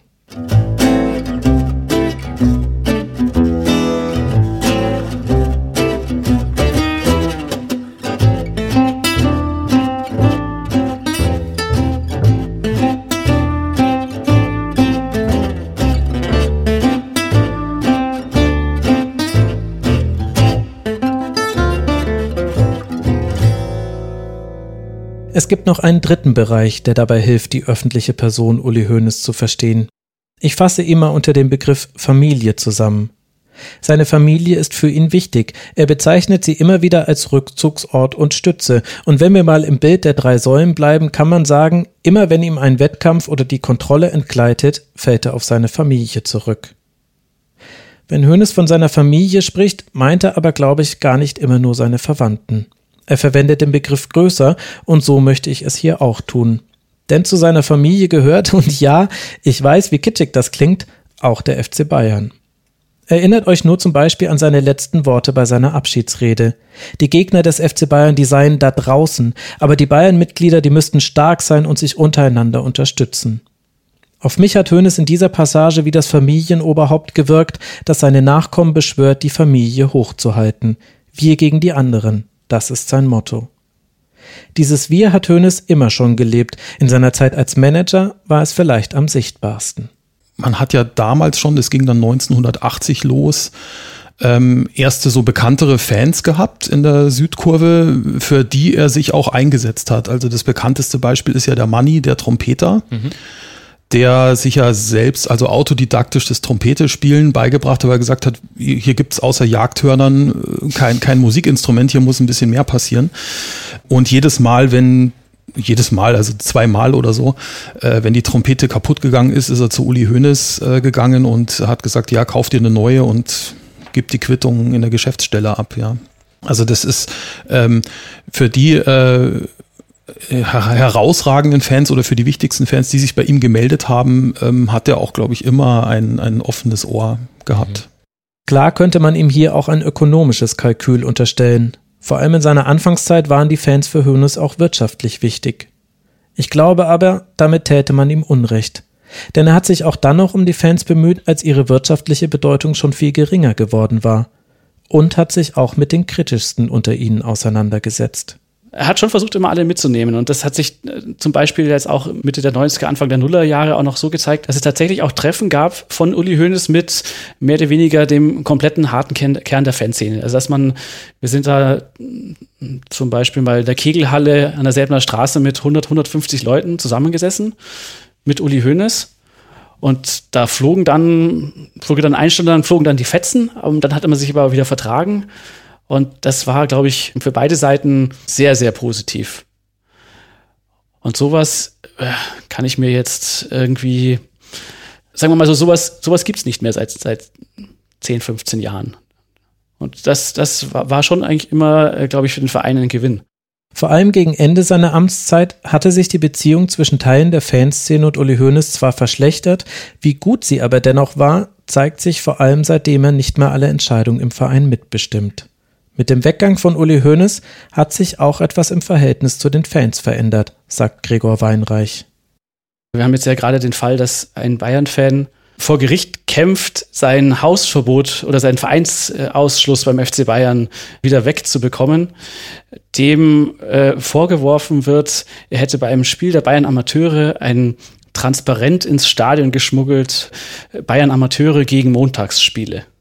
Da braucht man nicht sehr viel Fantasie haben, dass es nicht wirklich darum geht, weil das ist eine Lappalie. Also das ist sicher nicht super und das muss der Verein auch nicht tolerieren. Aber ein Fan, wo man dazu sagen muss, der seit äh, vielen Jahren zu jedem, glaube ich, zu jedem Spiel fährt, wegen sowas rauszuschmeißen, kann man schon, ja, glaube ich, vermuten, dass, dass da was anderes dahinter steckt und dass es damit zu tun hat, dass das einfach mal ein unbequemer Fan ist, der eine eigene Meinung hat. Ob es jetzt wirklich daran liegt, dass, dass er eine Veranstaltung zum Thema Katar moderiert hat, weiß ich jetzt gar nicht. Aber er ist, glaube ich, in derselben Straße bekannt als jemand, der recht meinungsstark ist und auch mal unbequem. Und dass man das jetzt, dass das jetzt über einen Zeitraum wahrscheinlich von mehreren Jahren über Gerichte läuft, das, das, das wäre unter einem Uli Hoeneß aus meiner Sicht undenkbar gewesen. Da hätte es einen Anruf gegeben, dann wäre der Fan auf irgendwelchen Ratternmöbeln gesessen und dann hätte man sich wahrscheinlich sehr laut gegenseitig die Meinung gesagt und dann hätte man aber wahrscheinlich auch nach einer Stunde oder so wieder zusammengefunden. Hoeneß ist jemand, mit dem man sehr gut streiten kann. Vor allem, wenn es eine gemeinsame Basis gibt, die ihn mit seinem Kontrahenten verbindet. Selbst im Fall der kritischsten Fans ist das die Liebe zum FC Bayern.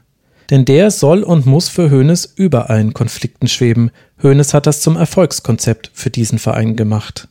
Wenn ich mit Breitner gesprochen habe, mit Lattek, mit Beckenbauer, mit all diesen Leuten, hatte ich immer das Gefühl, und das zeichnet vielleicht die Erfolgsgeschichte des FC Bayern auch aus, dass die wirklich das schaffen, immer wieder von sich selber zu abstrahieren in Bezug auf den FC Bayern. Dieses Mantrahafte, was man da immer hört, der FC Bayern ist größer als jeder Einzelne und so, ja. Das hört man ja ständig. Man könnte das auch vielleicht mit diesem FC Bayern gehen dann ganz gut illustrieren, indem man sagt, die alle sind sozusagen nur die, die Auswüchse und Phänotypen von einem ursprünglicheren Bayern gehen, das sich ähm, zwar nur individualisiert in Beckenbauer, Müller, Hoeneß, äh, Breitner, Matthäus, Kimmich, aber irgendwie tiefer in allen drin ist als sozusagen Ursprung. Der FC Bayern wird damit zur sinnstiftenden Grundlage für eine heterogene Familie, in der sich Einzelinteressen unter einem übergeordneten Ziel verbinden. Wer Erfolg haben will, braucht diese Familie, zumindest in der Welt von Uli Hoeneß. Wie sehr er davon überzeugt ist, zeigt sich meiner Meinung nach vor allem immer dann, wenn sich jemand gegen die Interessen des FC Bayern stellt. Wenn Uli Hoeneß der Meinung ist, dass man für sein Projekt FC Bayern irgendwie eine Gefahr darstellt, dann schlägt das Pendel aber ganz schnell ganz gewaltig in eine ganz andere Richtung. Und da muss man sich auch ganz warm anziehen. Und dann kommen auch mal, sage ich mal, Schläge auf die Gürtellinie oder drunter. Also der, der Begriff Mir san mir ist ein PR-Gag, aber er passt halt doch einfach sehr gut zu Uli Hoeneß. Und Uli Hoeneß war und vielleicht ist er sogar immer noch derjenige, der die Ansage macht, wer da dazu gehört und wer nicht. Auch deshalb hat Hoeneß die Kritik von Johannes Bachmeier vermutlich so mitgenommen, weil sie aus den eigenen Reihen kam. Und ihm auch noch zum Vorwurf gemacht wurde, jemand anderen aus der Bayern-Familie ausgeschlossen zu haben, nämlich Paul Breitner. Für Hoeneß bedeutet Familie nämlich auch Loyalität, und die steht über allem. Dieser Grundsatz zieht sich nicht nur wie ein roter Faden durch die Entscheidungen von Hoeneß, sondern er bildet sogar die Struktur des FC Bayern. Andreas Bernhard hat im Gespräch mit mir dazu einen Vergleich gewählt, der sich im ersten Moment vielleicht etwas heikel anhört, der aber meiner Meinung nach sehr passend ist. Hört ihm also genau zu und versteht bitte das, was er sagt, nur als eine Beschreibung der Organisation des Vereins.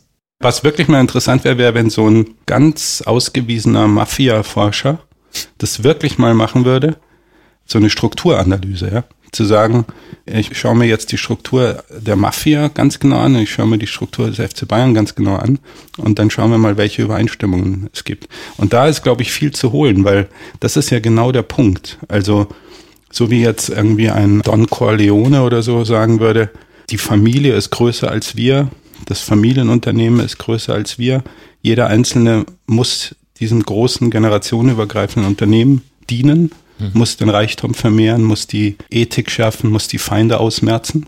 So funktioniert der FC Bayern.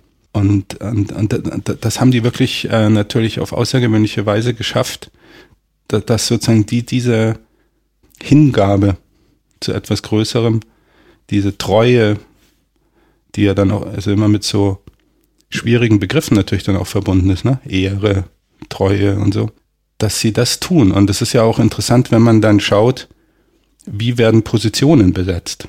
Zum Beispiel in meiner Zeit mit Hoeneß musste ja diese Position des Sportdirektors, wie es glaube ich hieß, mhm. besetzt werden, die dann Nährlinger bekam. Und da kann man sich ja schon fragen, was ist das für eine, was ist das für eine Besetzung gewesen, ja?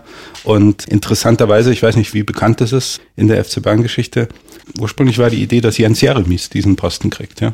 Als ich da bei Hoeneß war, auf seinem Gut da am Tegernsee, hat er mir halt alles so gezeigt und dann hat er gesagt, und jetzt schauen Sie, hier neben dem, äh, neben dem Badeteich ist so ein kleines Holzhaus. Da spielen wir immer Poker. Der Jens Jeremies, der Christian Nerlinger und ich. Und dann war klar, ja klar. Also deswegen. Äh, das ist ja, und, und, ähm, das ist ja wie bei den Sopranos. Eben, im Ganzen ist das natürlich ein unglaubliches Erfolgsmodell, weil es diese Ultra-Identifikation mit dem Verein herstellt. Also es gibt kein es gibt keine Entfremdung sozusagen zwischen dem Einzelwesen, der für den FC Bayern, das für den FC Bayern arbeitet. Es gibt kein Ich in der AG. Genau. Aber es führt natürlich zu den, zu den lustigsten Fehlbesetzungen, ne? Weil, also wahrscheinlich hat sich der Nährlinger jetzt nicht äh, fachlich hervorgetan als der, als der größte äh, Sportdirektor und umgekehrt, so jemand, der vielleicht fachlich unglaublich kompetent wäre, aber bei dem eben diese Differenz zwischen Einzelwesen und dem FC Bayern da ist, sagen wir Philipp Lahm, das funktioniert dann nicht. Ich gebe zu, da klingt der Begriff der Familie gleich ein bisschen anders. Aber Bernhard hat meiner Meinung nach recht. Hoeneß hat beim FC Bayern eine Kultur geschaffen, in der niemand länger bestehen kann, der sich nicht unterordnet. Und zwar nicht primär unter Hoeneß, sondern unter die Ziele des FC Bayern. Weil Hoeneß und der FC Bayern so deckungsgleich sind, sieht es manchmal nur anders aus. Aus diesem Blickwinkel betrachtet gibt es eine Brücke vom Begriff der Familie zu dem der Kontrolle. Bei der Besetzung von Posten ist im Zweifel Vertrauen in eine Person wichtiger als Kompetenz, ohne dass ich damit sagen wollen würde, bei den jetzt handelnden Personen sei keine vorhanden. Aber vor allem sind sie dem FC Bayern verbunden und Hoeneß lange bekannt. Für mich ist die gefundene Nachfolgeregelung mit Oliver Kahn als Sportvorstand und Herbert Heiner als Präsident ein Beleg für diese These. Beide kennt Hoeneß schon seit Jahrzehnten. Und dann gibt es noch ein letztes großes Thema aus dem Leben von Uli Hoeneß, das sich dem Aspekt der Familie zuordnen lässt. Bestes Beispiel ist diese Geschichte mit dem Lars Lunde. Äh, das hat jahrelang keiner gewusst, wie ihm geholfen hat, ja. Wie er Gerd Müller geholfen hat, hat man jahrelang nicht gewusst, ja.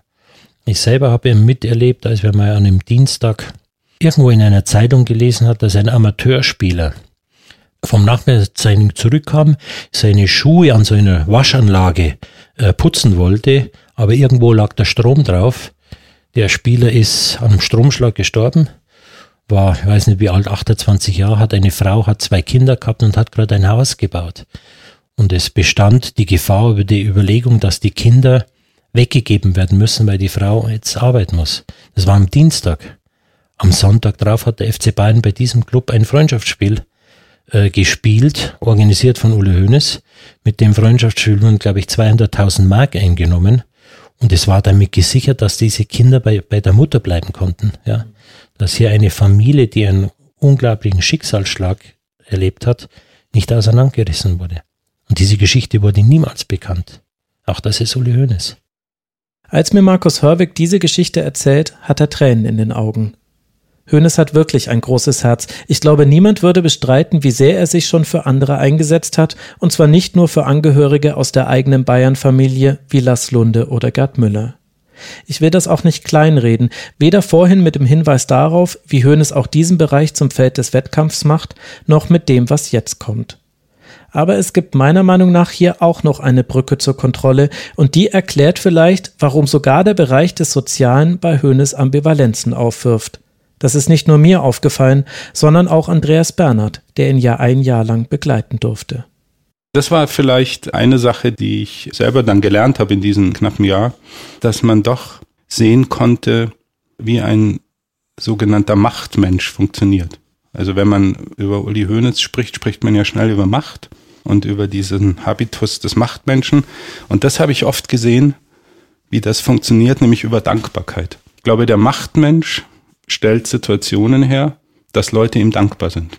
Und er verhandelt das Soziale, er verhandelt die Beziehungen zwischen ihm und anderen Leuten über die Kategorie der Dankbarkeit. Und das hat er mir so oft gesagt. Also Herr Dr. Bernhard, ich habe das immer noch so im Ohr, weil das so komisch war. Schauen Sie, der, der, der, der muss mir doch dankbar sein. Was habe ich für den getan? Oder dann auch in diesen anarchischen Robin Hood-Aktionen, für die man ihn so liebt, aber letztlich dann auch das, was dann übrig bleibt. Ja, und die Frau so und so aus der Wurstfabrik, ich meine, die ist mir natürlich ein Leben lang dankbar. Und so, glaube ich, funktioniert Macht in, in so einer Mentalität. Auf der einen Seite wirklich, also das würde ich ihm auch nie absprechen, weil er einfach auch ein hochinteressanter Mensch ist, wirklich diese, diese Lust daran, in Anführungszeichen Gutes zu tun und die Lust daran, durchaus auch immer wieder diese Prominenz, die er hat und diese Aura, die ihn umgibt, äh, zu durchbrechen durch so direkte Aktionen, ja, irgendwelche Leute einladen, mitfahren lassen, das habe ich auch oft erlebt, dass, also, dass er da Leute glücklich macht, äh, unverhofft. Aber letztlich, wenn man dann überlegt, okay, warum macht das? Was bedeutet das für ihn im Nachhinein immer? Dass ihm jemand dankbar ist. Und das ist, sagen wir mal, Macht, für, also Macht theoretisch oder so, glaube ich, was, was man dann mitnimmt. Dieses Verhältnis von von Macht und Dankbarkeit. Vielleicht vergrößert Hoeneß so seine Familie, auch weil er eben in Zeiten der Krise dann noch mehr Menschen hat, die geschlossen hinter ihm stehen. Die schwersten Momente hatte er immer dann, wenn durch eine Sache alle drei Bereiche erschüttert wurden. Das war meiner Meinung nach in der Auseinandersetzung mit Christoph Daum und rund um seinen Steuerprozess so. Und wenn man so will, kann man auch mein Verhältnis zu Uli Hoeneß so erklären. Denn irgendwie war auch ich als Fan des FC Bayern Teil dieser Familie. Für Außenstehende bin ich das vermutlich auch immer noch, trotz all der Kritik, die ich am Verein übe. Ob ich mich selbst aber noch dazu zähle, weiß ich nicht, auch nach all den Stunden Arbeit an diesem Podcast. Was ich aber weiß, ist, dass es sich gerade zum ersten Mal so anfühlt, als sei nichts mehr zu sagen. Alle Fäden liegen in meiner Hand, sauber sortiert. Ich bin zu einem Schluss für elf Leben gekommen, obwohl ich immer große Zweifel hatte, ob das überhaupt möglich ist. Drei Jahre lang habe ich das, was ihr hier gerade gehört habt, mit mir herumgetragen. Mein Ziel war immer, die Welt von Uli Hoeneß nicht nur zu verstehen, sondern sie auch für mich und euch zu ordnen, Zusammenhänge zu finden, Widersprüche herauszuarbeiten, von allen Seiten auf ihn geblickt zu haben. Und jetzt, nach 16 Folgen und vielen, vielen Stunden, ist es soweit. Auch ich habe sie endlich, eine Antwort auf die Frage, die ich allen meinen Gästen ganz am Schluss unserer Gespräche gestellt habe weshalb ich sie auch mir jetzt ganz am Schluss von Elf Leben stelle. Beschreiben Sie mir Uli Hoeneß bitte in drei Begriffen. Aber gerne doch. Wettkampf, Kontrolle, Familie. Halt, halt, halt, halt, halt, halt, halt. Wäre ein super Ende für diesen Podcast gewesen, oder? Ja, finde ich schon auch. War auch so geplant. Aber, naja, wie sage ich das jetzt? Kurz bevor ich fertig mit dieser Folge war, ist mir dann doch noch etwas dazwischen gekommen. Herr Hönes, ist schön, dass wir jetzt hier sitzen. Warum, nach all den äh, Faxen, Telefonaten, die wir hatten, warum wollen Sie jetzt doch mit mir sprechen?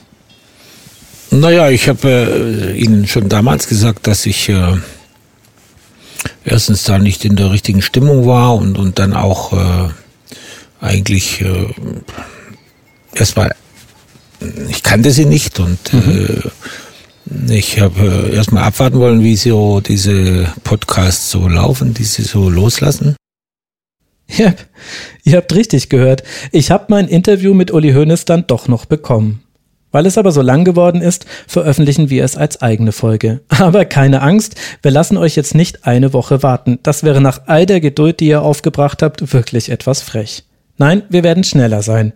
Wenn ihr das hier am Mittwoch hört, bekommt ihr schon am Freitag das Interview auf die Ohren. Und das wird sie dann aber wirklich sein. Die letzte Folge von Elf Leben. Äh, Max, können wir dann jetzt? Ja, jetzt könnt ihr. Leben. Elf Leben ist ein Audio Now Original produziert von den Wakewatch Studios in München. Der Grund, warum ihr das hier genießen könnt, ist Silvana Katzer. Wegen ihr kann ich inzwischen sogar meinen Namen so aussprechen, dass man ihn versteht. Hey! Außerdem nicht wegzudenken aus der Startelf von Elf Leben Nora Hespers, Burkhard Feige, Sven Rühlicke, Carsten Weichelt, Jan Söhm von der Audio Alliance, Stefan Rommel und Ruben Schulze-Fröhlich. Inken Fried hat wie immer die Zitate eingesprochen, Manuel Kostrinski ist Schöpfer unseres Logos. Ein herzliches Dankeschön an Mischa Tschirwa für die Hilfe bei einer Stelle dieser Episode.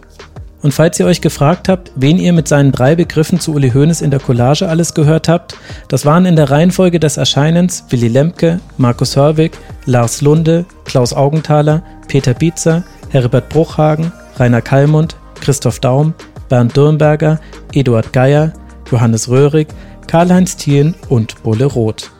Neben ihnen waren in dieser Folge zu hören Andreas Bernhard, Thomas Helmer, Günter Klein, Christoph Leischwitz, Annette Ramesberger, Jörg Schmidt und Gregor Weinreich. Alles zum Podcast sowie die bisher erschienenen Folgen findet ihr auf elfleben.de. Dort gibt es auch schicken Merchandise. Wenn ihr uns Feedback geben möchtet, dann tut das gerne in den sozialen Netzwerken mit dem Hashtag elfleben oder per Mail an elfleben.audionow.de.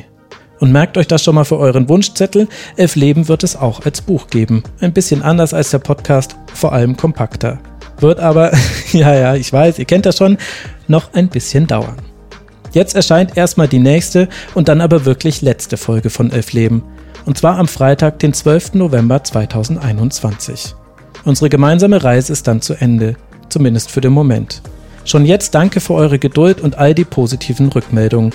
Ich erwähne das auch deshalb so oft am Ende der Folgen, weil es mir wirklich sehr geholfen hat, auch in den verzweifelteren Momenten der Arbeit an Elf Leben zu wissen, da draußen wartet ein Publikum auf die nächste Folge. Zwar etwas ungeduldig und gespannt, aber vor allem verständnisvoll. Wir hören uns dann in Folge 17. Bleibt gesund und trefft euch wieder miteinander, jetzt wo es mit Hygienekonzepten wieder geht. Schafkopfen bis morgens um 6 Uhr kann ich euch empfehlen. Macht's gut. Bis dann.